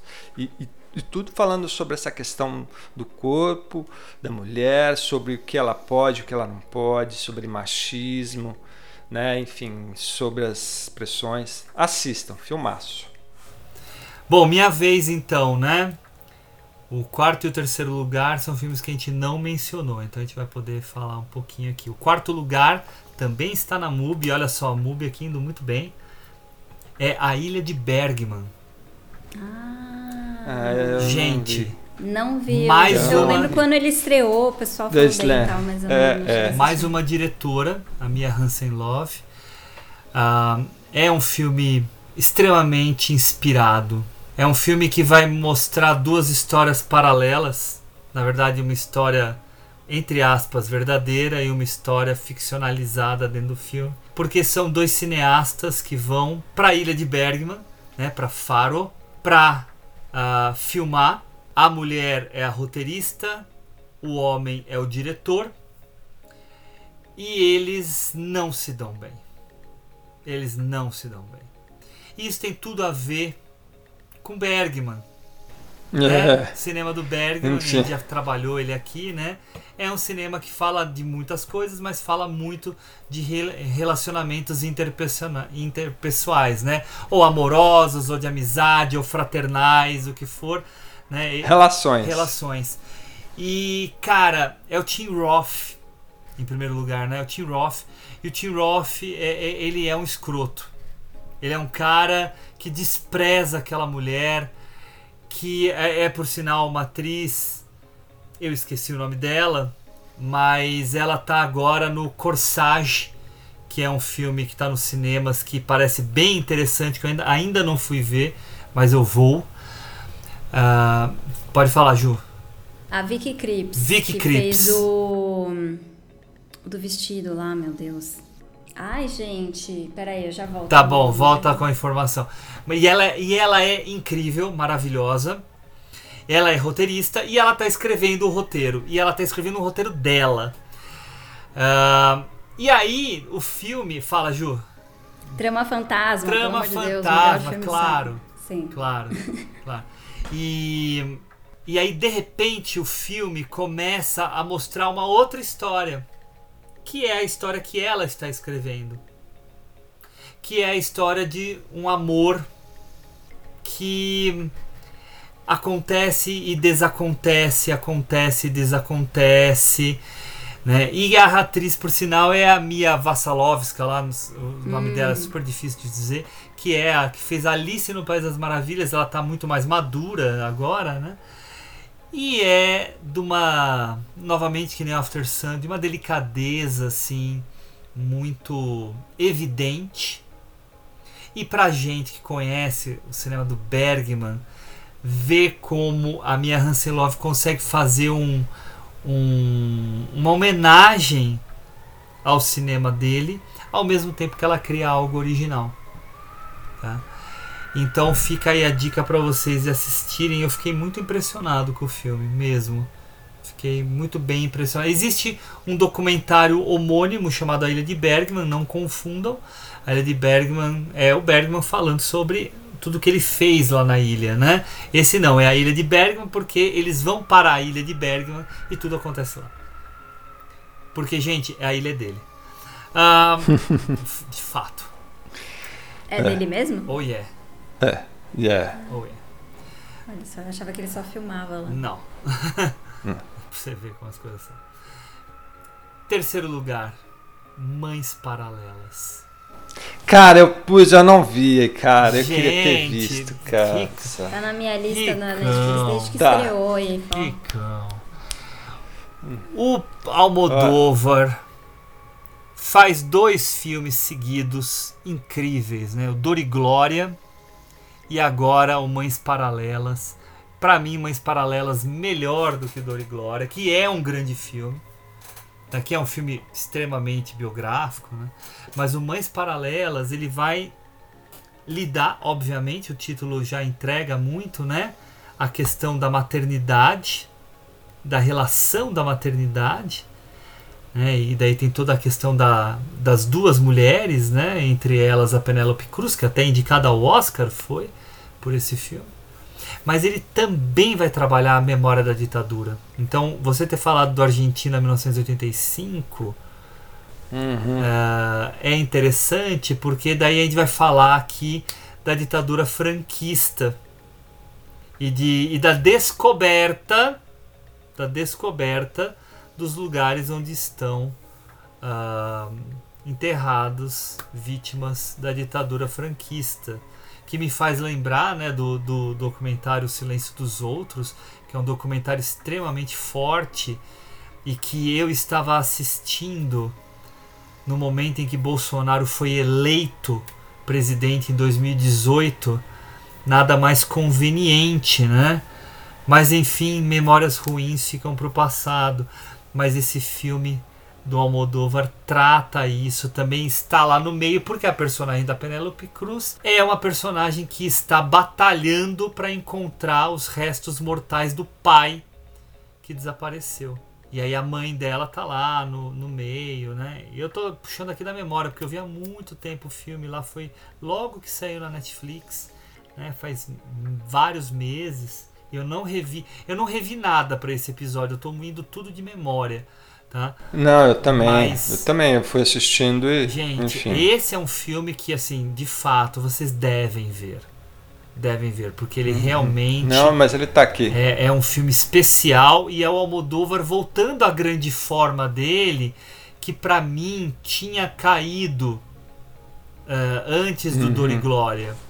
Tinha dado uma bela queda, né? Amantes passageiros. Até eu vou falar pra vocês uma coisa que vocês vão ficar meio pé. Eu não gosto da pele que habito. Não gosto. Hum, Não, é, eu acho que é um filme. ah, ser estranho não é um problema, porque filmes estranhos são bem-vindos. Mas eu acho que é um filme que não funciona. Que não funciona. Não vou saber discutir isso aqui agora e também não é o caso. quem sabe um dia. Né? Quem sabe um dia a gente É. pode levantar e possa, Mas possa eu, até eu mudar lembro a que eu opinião. gostei. é. Eu, Ah, eu lembro que eu muito. gostei. Eu não sei se ele envelheceu muito bem. Pode ser? É, pode Tenho ser, pode ser. mas Mas eu gostei, eu gostei muito, na né? época. Eu também. É, é, tem muito da- do- uma ligação muito forte, né, com aquele os olhos sem rosto, né, do do Georges Franju, mas enfim, é, eu acho que agora o Almodóvar volta a uma grande forma, fazendo grandes filmes. Tá? E espero que Não, os é próximos também, né? Ele já tá com uma certa idade, né? O Almodóvar envelhece também, eu acho que ele já passou dos 70, né? Ah, já. Provavelmente. Com Já passou dos 70 Provavelmente. anos e tá aí fazendo filmes ainda de muita potência. né? Ele é o Spielberg espanhol. e esse é o meu terceiro colocado. Ju, seu segundo lugar. Segundo. Bom, meu segundo a gente já falou exaustivamente, eu diria. Ah, que foi o Crimes do Futuro. Ele tava brigando pro primeiro, na verdade. Mas eu vou só acrescentar um porquê que eu gostei tanto dele assim. E porque ele quase ficou no primeiro lugar. Porque eu acho que ele foi a coisa mais original que eu vi nesse ano. Assim, de, de um filme diferente dos outros, Uhum, com uma personalidade que não tem medo de ser diferente, de ser é, nojento, chocante ou de falar de temas que ninguém tá falando, né? Porque ele vai para um lado que tá todo mundo falando de, sei lá, de pandemia, de ditadura, não sei, de, de coisas sérias e ele, ele vai para um mundo que é dele, assim. É uma distopia completamente tema- original. Uma distopia É. completamente original, sendo que a gente tá cansado de ver distopias falando das mesmas coisas, mas ele vai também numa questão ambiental que, assim, ninguém tava falando, assim, por um tempo, né? Tava meio esquecida. Então, assim, a, a originalidade dele me, assim, marcou bastante. Não vou entrar muito em detalhes, mas é assim. É, me permita dizer e pular o Henrique que o meu segundo colocado também é Crimes do Futuro, né, que para mim é uma obra-prima, mesmo como eu já falei. E aí eu só vou acrescentar uma coisa que eu já falei na época e que eu escrevi nos meus comentários do Letterboxd, fiz um textão mesmo sobre esse filme logo que eu saí do cinema, que eu vi no cinema e depois no MUBI. Para mim é claro, claro, o orgasmo que o David Cronenberg tem ao fazer esse filme, porque ele fica, eu não lembro agora, eu acho que são 11 anos ou 8 anos, agora eu não lembro o número. 8, acho que é 8. 8 anos 8. sem lançar um filme. Eu imagino a potência, por isso que eu usei o termo orgasmo, né? A potência ali. acumulada dentro dele de manifestação artística que, que, ele, que ele queria expor e que daí ele despeja nesse filme com uma qualidade que só os grandes mestres fantástica têm. Sim. É, Com é certeza. É um uhum. baita uhum. filme. Mestre. É um baita é filme. Quem não viu, assista. E depois, se não gostar, pega eu. Tá? Porque realmente eu conheço gente que não gostou. Né, que... Não, ele não é pra Muita gente não gostou. É. Ele não Muita é para todo mundo. Ele é um filme incômodo, ele é um filme estranho, esquisito. É que eu adoro filme estranho, esquisito. Então. E eu acho que a Ju falou um negócio correto, que assim, ele, não, ele nunca teve medo de usar, ele nunca teve medo de tentar inovar em cima das convicções dele, uhum. né? E ele faz isso muito nesse filme. Sim. Ele e faz não é chocar por chocar, né? Não. Isso ele faz e desde aí, o primeiro filme dele. É, e as pessoas vão assistir esse filme achando que, ah, eu vou ver um filme de futuro, de é. pessoas assim Sim. e tal. Não, ah, eu já é sei isso. mais ou menos o que esperar. Não, é. você não sabe. Não, mais não é uma isso. subversão de gênero. É, Sim. justamente. Tá? É. é. o sair da caixinha que faz tanta Sim. falta pra gente. Num mundo aí, vamos, vamos, vamos brincar aqui de teóricos, né? Num uhum. mundo aqui de uma indústria cultural que despeja coisas tudo iguais na nossa cabeça, o que a gente está sedento Sim. é pelo diferente. Mas não pelo diferente, pelo diferente. Pela graça pela de ser tentativa, diferente. tentativa de desviar pela tentativa de é. fazer o outro. Na verdade, eu acho que mais do que a tentativa de desviar é não tentar ser igual a todo mundo. Uhum. Porque a pessoa se esforça tanto para fazer o que todo mundo tá fazendo, falar do que todo mundo tá falando e seguir a, a, a última dancinha do momento, ou o último tema do momento, que, que ninguém nem sabe o que quer dizer. Uhum. Nada é muito verdadeiro. Sim. Então, assim, eu não é que ele está se esforçando é. para ser diferente, ele não, só está sendo ele mesmo. Ele está sendo ele mesmo, exatamente. É porque ele está sendo ele mesmo e ele é muito diferente. É, ele é muito esse diferente. É, esse, é, esse passo a mais que ele sempre dá, né? É, não, e aí aquilo que a gente estava falando antes, né? Pega esse filme e bota do lado do Titane. Não tem, né? são coisas completamente distintas. Então falar que a Júlia do Cournot copiou o, o né? não, não ela tem influências, a carreira coisas, dela tem influências. Né? E assim, mas... ela pode ter um quê ali dele, ou porque ela tem um, né? Mas é coisa completamente diferente, jamais. Não dá para você falar, olha, ela copiou ele. Não. Ela tem uma personalidade dela no filme que é totalmente diferente da dele. Mas para mim. Pode estar tá flutuando ali em, em algum, vamos dizer assim, algum tema parecido, mas o Cronenberg, são, são até quando é ruim, é bom, gente. Até quando, é que nem o Spielberg, quando, até quando é ruim, é bom. Quer dizer, é tirando falo, Caveira de Cristal. Você pode odiar, não, você pode odiar o filme que o cara faz, mas não adianta, cara. Tem muita coisa ali que é boa, tem muita Sim. coisa ali que é foda. Ricão, segundo lugar seu. Cara, segundo lugar meu é de um diretor que eu gosto muito, que eu achei que ele, por um tempo ele fez umas coisas meio ruins e tal mas que ele tem uma narrativa dele, ele tem um olhar dele. E eu acho que esse filme ele trouxe de volta um pouco disso, que é Licorice Pizza do Paul Thomas Anderson. Eu confesso que eu amei esse filme, esse filme é, é foi muito tocante, é, a forma como ele aborda, a sutileza né, que ele põe.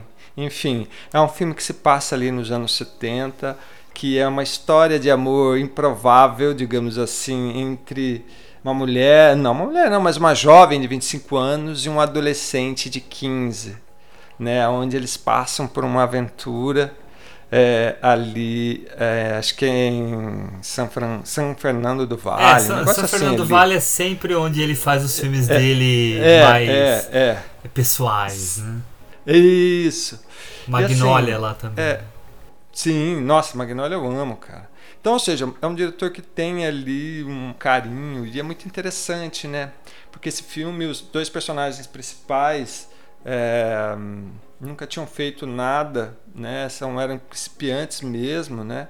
A nossa menina que que ela era que ela, ela é tem uma, amiga ela tem uma banda, né? ela tem uma banda, família. justamente. E ela é amiga do, do Paul Thomas Anderson. E o Paul Thomas Anderson revelou depois que ele escreveu esse filme para ela. Ela é maravilhosa. Ah, eu É. achei ela tão irritante. Exato, mas é por Sério? isso que ela é maravilhosa, Essa porque é ela ela. quer ser É. irritante. É isso que torna que ela personagem incrível.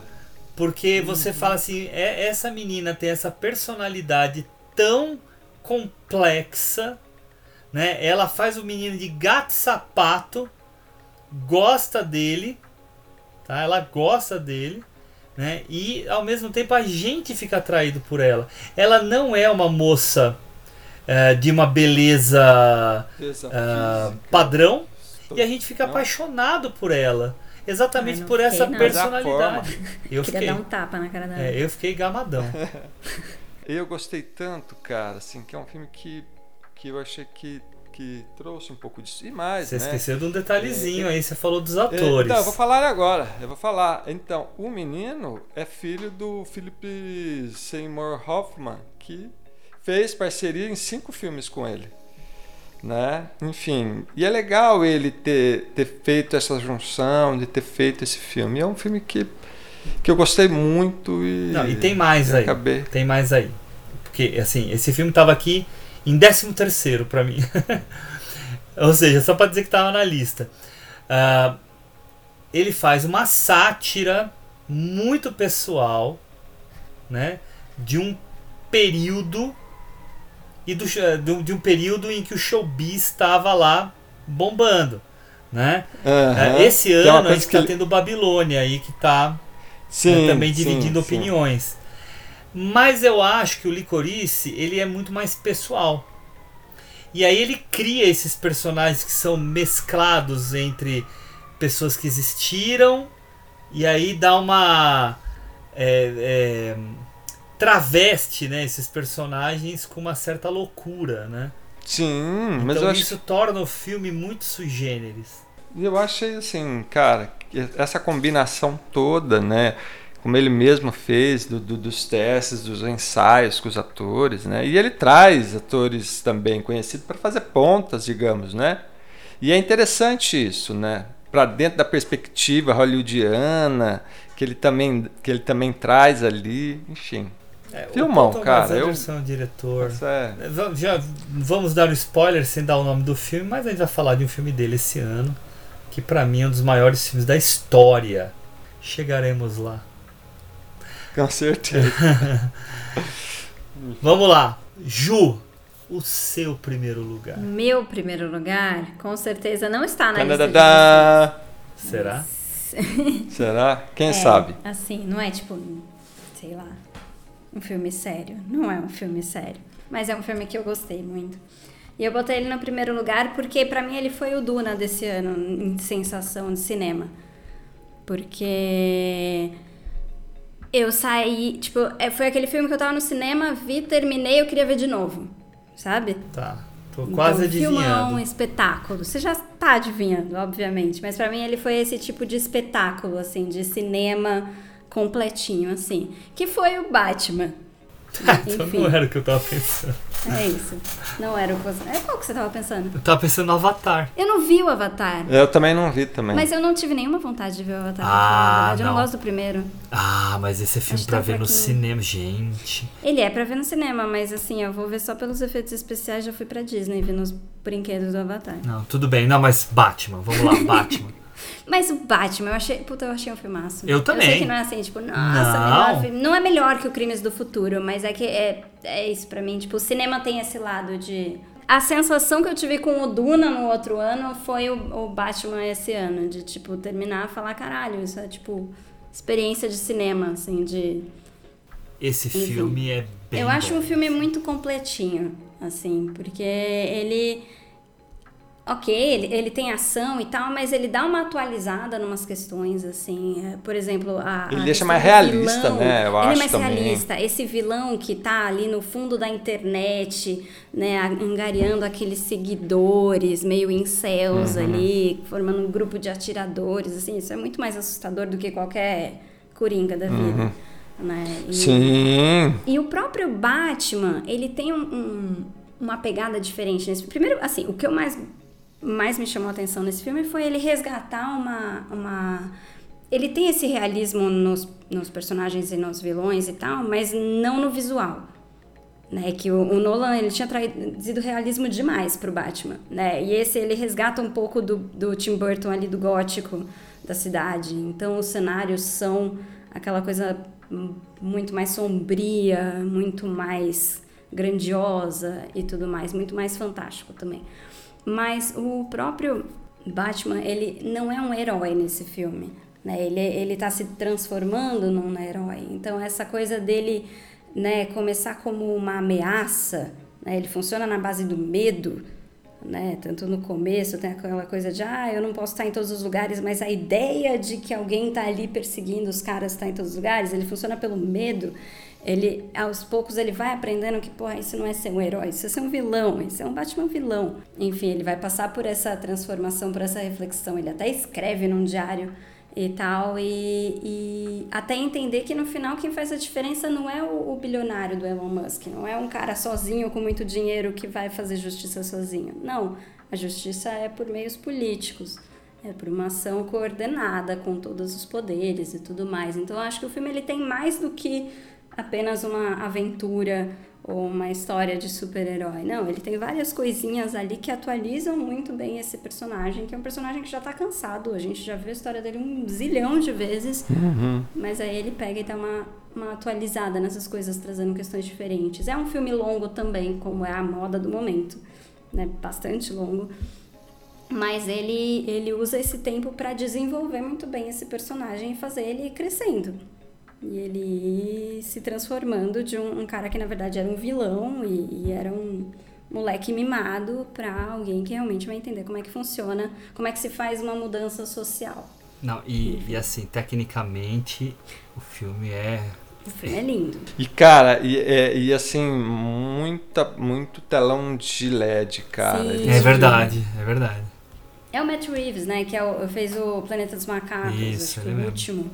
Também Os é dois últimos. massa. Ele fez Os dois Cara, últimos. e é né? uma coisa que, que, que, que tá acontecendo bastante. Por exemplo, lá no O2 tem um estúdio que os caras separaram só para fazer telão de LED e ficar direto.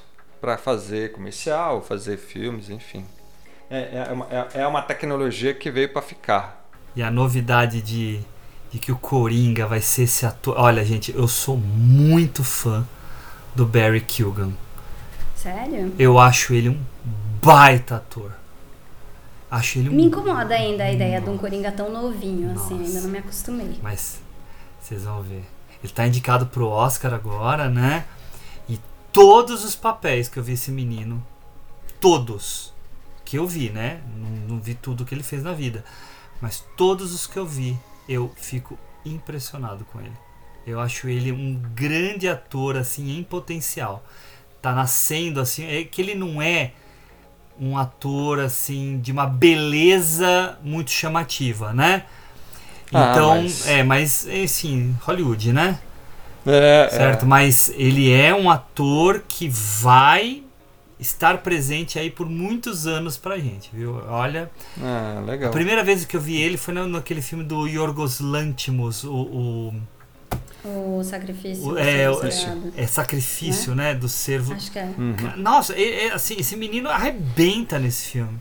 Ele é muito bom. Até no Eternos, você vê ele no Eternos. É, eu tava lembrando do É, Eternos. até no. Eternos, pra mim, quando ele tá presente, ele faz a diferença, assim. Tá? Mas enfim, é uma bela escolha, viu, Ju? Não tem. É isso, é porque Uhum. é isso. Eu penso nos filmes do ano, qual filme eu curti assistir e tal. Não, é um bom filme, sim. Eu gostei também. É uma pegada diferente dos outros da lista, mas Não, mas excelente. também é. Excelente. Ricão, teu primeiro. Ah, o meu primeiro filme a gente já falou aqui. É, Eu acho que vai ser não, igual ao meu. Não muito, passamos meio batido, que é o Drive My Car. Ah, É, eu, eu gostei muito desse filme. Acho que esse filme, pra mim, foi algo diferente, né? O ano passado, né? Que trouxe uma perspectiva diferente. Ah, não que não, não se tenha filmes que, abordem da mesma forma, mas a forma desse filme que ele traz, assim, é, eu achei fantástico. Então, acabei deixando ele como primeiro, né? Tô junto Enfim. com você, Ricão. Também é o meu primeiro colocado. O, o Drive My Car, pra mim, é um épico moderno. Uhum, Ele é um uhum. filme de uma é, magnitude que começa muito internalizado, né, naquele apartamento, né, e de repente ele explode assim, pum, né, vai pra cidade assim de uma forma bem Essa é, e, e é interessante, né, a narrativa que ele propõe pra gente, né, e as camadas que ele traz, é, literária principalmente, né, então como ele funde tudo isso, né, essa forma que ele dá pro filme, então isso faz com que o filme torne pra gente visceral, né, no sentido de você falar, nossa, vou me agarrar e vou até o fim. E é um filme. eu Não me lembro, mas eu acho que ele deve ter duas horas e meia. Não, tem três horas. Ele tem é, três, horas. né? É, é, então. E você, você cola ali, você fica assistindo. E agora, só um detalhe, eu não sei, eu acho que esse é o único filme que que está na, na, na lista dos três? Hum, acho que Deixa eu sim. ver. Acho que é. Acho que sim. Será? Acho que sim. Crimes do Futuro tá na sua, Hugo? Não. Tá. Ah, tá, é, também. é. Tá, Tá, então tá. são os dois. Os dois. São os dois. É, são os, É. os tops. São os dois. Mas. Parabéns pros dois. Vamos fazer uma propaganda aí, até propaganda do lugar onde o Henrique trabalha. Saiu em DVD Drive My Car, lançado pela Versátil em parceria com a O2. Qual dois? Em parceria é, com qual a dois play? a é dois isso aí. play. É. Né? E, e é, para mim é um serviço que eles prestam maravilhoso, porque a gente ter esse filme em casa, e eu, eu acabei comprando aqui, né? Eu, se eu não me engano, é em Uhum. Blu-ray mesmo. Muito bom, porque uma hora vai sair do streaming. Uma hora vai sair. Ah, Ele sim, tá com só na certeza. MUBI, né? E tá no MUBI ainda. Só na MUBI. Só na Só que aí devo, devo dizer que eu também assisti e tá no meu 15 lugar aqui, o Roda do Destino, que é o outro filme dele que ele lançou em 2021, que são três histórias, né? Que também é maravilhoso. Então é mara... esse diretor é muito bom. Ele é muito bom. Eu achei ele eu também vi também aquele bom. Assaco 1 e 2, que também é muito legal. Tá, eu acabei vendo um monte de filme dele, porque realmente é um cara que me impressionou. Tá, que é Ryosuke Hamaguchi, né, o nome dele. Matucci. Isso, Tá? Hamaguchi. Mas o, o Drive My Car E que é a adaptação do, do- do- acho que de um livro ou do poema, não é? É o- o- o- Ah, é isso, é um, é um conto é, do Murakami. Haruki Murakami, isso. Sim. Haruki É. Murakami. Murakami. É, então, eu tinha até esquecido. Que é um conto que está dentro de um livro que fala da, da relação de homens com mulheres. Né? Porque, enfim, o Drive My Car tem eu não tudo lembro com- direito, mas eu lembro que era, É. enfim. Eu esqueci o nome do livro. Mas, enfim, fica a dica aí pro pessoal. Filmaço. Pessoal, já estamos atingindo aqui duas horas de, de programa, então eu Uhum. queria finalizar aqui o nosso, o nosso episódio com um pedido que eu fiz aqui para os meus colegas da gente selecionar três episódios do Cinefilia e Companhia para indicar para quem está escutando esse episódio escutar também. Né? Porque a gente tem episódios que estão lá no meio da nossa, do nosso feed que as pessoas acabam não, não escutando e são coisas tão legais que estão lá, de filmes tão bacanas. Tá? Então Uhum. é, a gente não precisa nem explicar muito. Eu só queria que, que a Ju e o Henrique falassem aqui pro pessoal episódios que eles podem escutar. Falem três, tá? E, e, isso- e daí depois eu falo os meus e vambora. Começa você, Ju. Eu, eu confesso que eu ainda não decidi o meu terceiro aqui, eu tô em dúvida, mas ok. Eu vou, bom, vou, vou só jogar eles aqui, assim. Um deles, eu não, em nenhuma ordem em particular, tá? São apenas eu fui Isso, indo isso. do- dos mais recentes para os mais antigos. Eu recomendo o episódio 37, que é o Olhares sobre Hayao Miya- Miyazaki, que foi um episódio que a gente não deu nem conta, né? A gente teve que parar porque É tava muito verdade. tarde, senão a gente ainda tinha É, muita coisa para falar. Tinha, puta, fantástico É, esse episódio foi um mesmo. episódio com muito conteúdo e com, com filmes incríveis. Eu sou suspeita pra falar, mas foi um episódio gostoso que fluiu muito bem. É, eu acho que a gente teve convidado, não teve, Hugo? O do Miyazaki, não. Do. Miyazaki, não. Esse Os- não, esse foi Os, os olhares a gente fez só o primeiro com con- o segundo com convidado, mas a gente Berna, é. decidiu não fazer com convidados. Tá bom. Então, enfim, esse eu recomendo muito, o do Miyazaki. Outro que eu recomendo bastante, porque foi um episódio divertido, a gente deu muita risada nesse episódio. Eu lembro muito da, do- da gravação dele, assim, foi, foi, foi, sei lá, foi um episódio leve que a gente fez, que foi o, o episódio 15 do Jovem Frankenstein.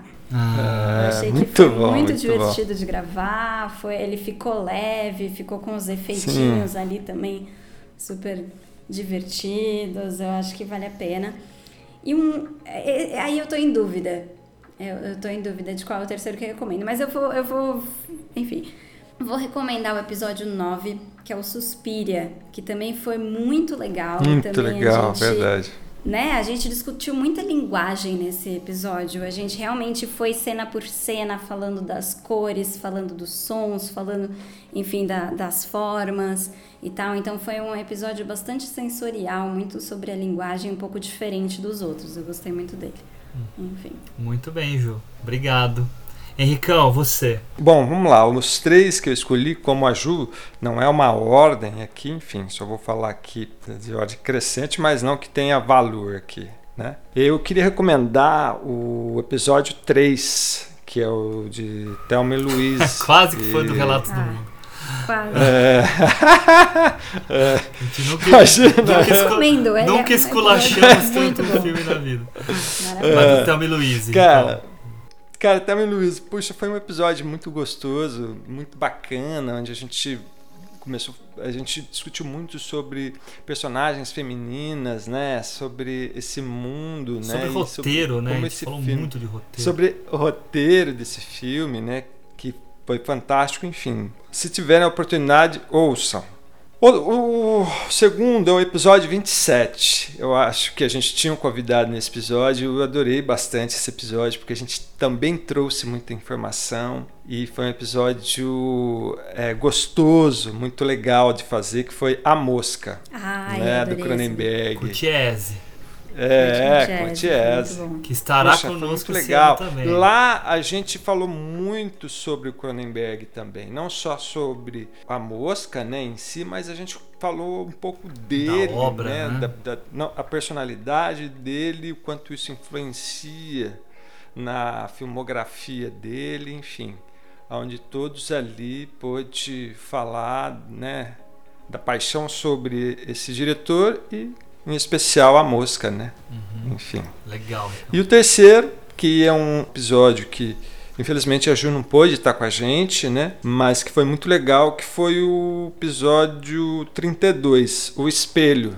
Foi um episódio muito bacana, é, onde a gente teve uma discussão ali, né, digamos de alto nível, com um convidado também, que foi o- é o Fábio, né, Rockenbach. Fábio Rockenbach. E que foi um episódio que esmiuçou bem o filme, trouxe né, um pouco de teoria, um pouco de informação, enfim. Vale a pena, gente. Se puderem, ouça. É, eu ia falar desse episódio do, do espelho. Porque realmente é muito bom. Ficou muito legal, ficou muito teórico, né? Uma análise aí. Mas enfim, então, já que eu tinha separado mais, caso alguém falasse um que eu queria, ganhei um. Ah, a minha, eu, vou, eu vou na ordem, tá? A minha primeira indicação é o episódio 7 do filme A Canção da Estrada. Ai, foi muito bom Puta, também. foi, foi muito bom também. Em, Nossa em primeiro Senhora, lugar, verdade. assim, eu eu gostei do episódio porque vocês dois não tinham visto o filme e eu indiquei. Isso. E aí vocês ficaram deslumbrados com o filme. E é um filme de uma Uhum. delicadeza ímpar. um filme indiano que as pessoas não costumam falar a respeito, apesar da fama que o filme tem. Ele sempre está na lista dos melhores da história. E, e é apenas o primeiro filme da trilogia de Apu, né?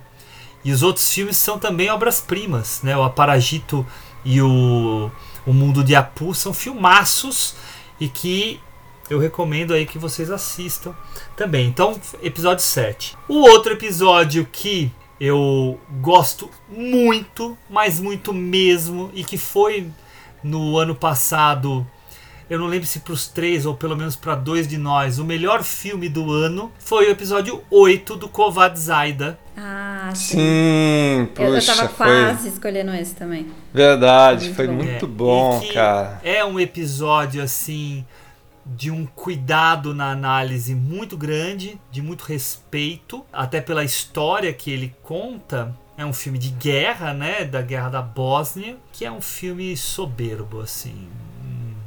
Um- Uma diretora iluminada aí ao fazer esse filme com uma atriz eh, atriz não, né? Com todo um corpo de atores, né? Um elenco absurdo e vocês podem daí escutar o que a gente tem a dizer sobre esse filme que está disponível para aluguel no YouTube. Eu acho que ele tá no Telecine também, não tá, Ju? Tá no... Acho que ele O Vadzaida tá na Globoplay, no caso, no Telecine. Globoplay. Sim. Boa. E pra aluguel em outros também. Eu ia só acrescentar que foi um dos poucos episódios de um filme que nenhum dos três tinha visto, né? Ele era novo, um lançamento. A gente viu por causa do Oscar, né? A gente viu por causa do Oscar. É. E o último episódio que eu tenho aqui pra indicar pra vocês é o episódio número 13, que é de um filme que eu adoro, chamado Jane B por Agnes V. Putz, nossa, eu, eu- ele, eu passei com ele aqui. Eu passei com ele aqui.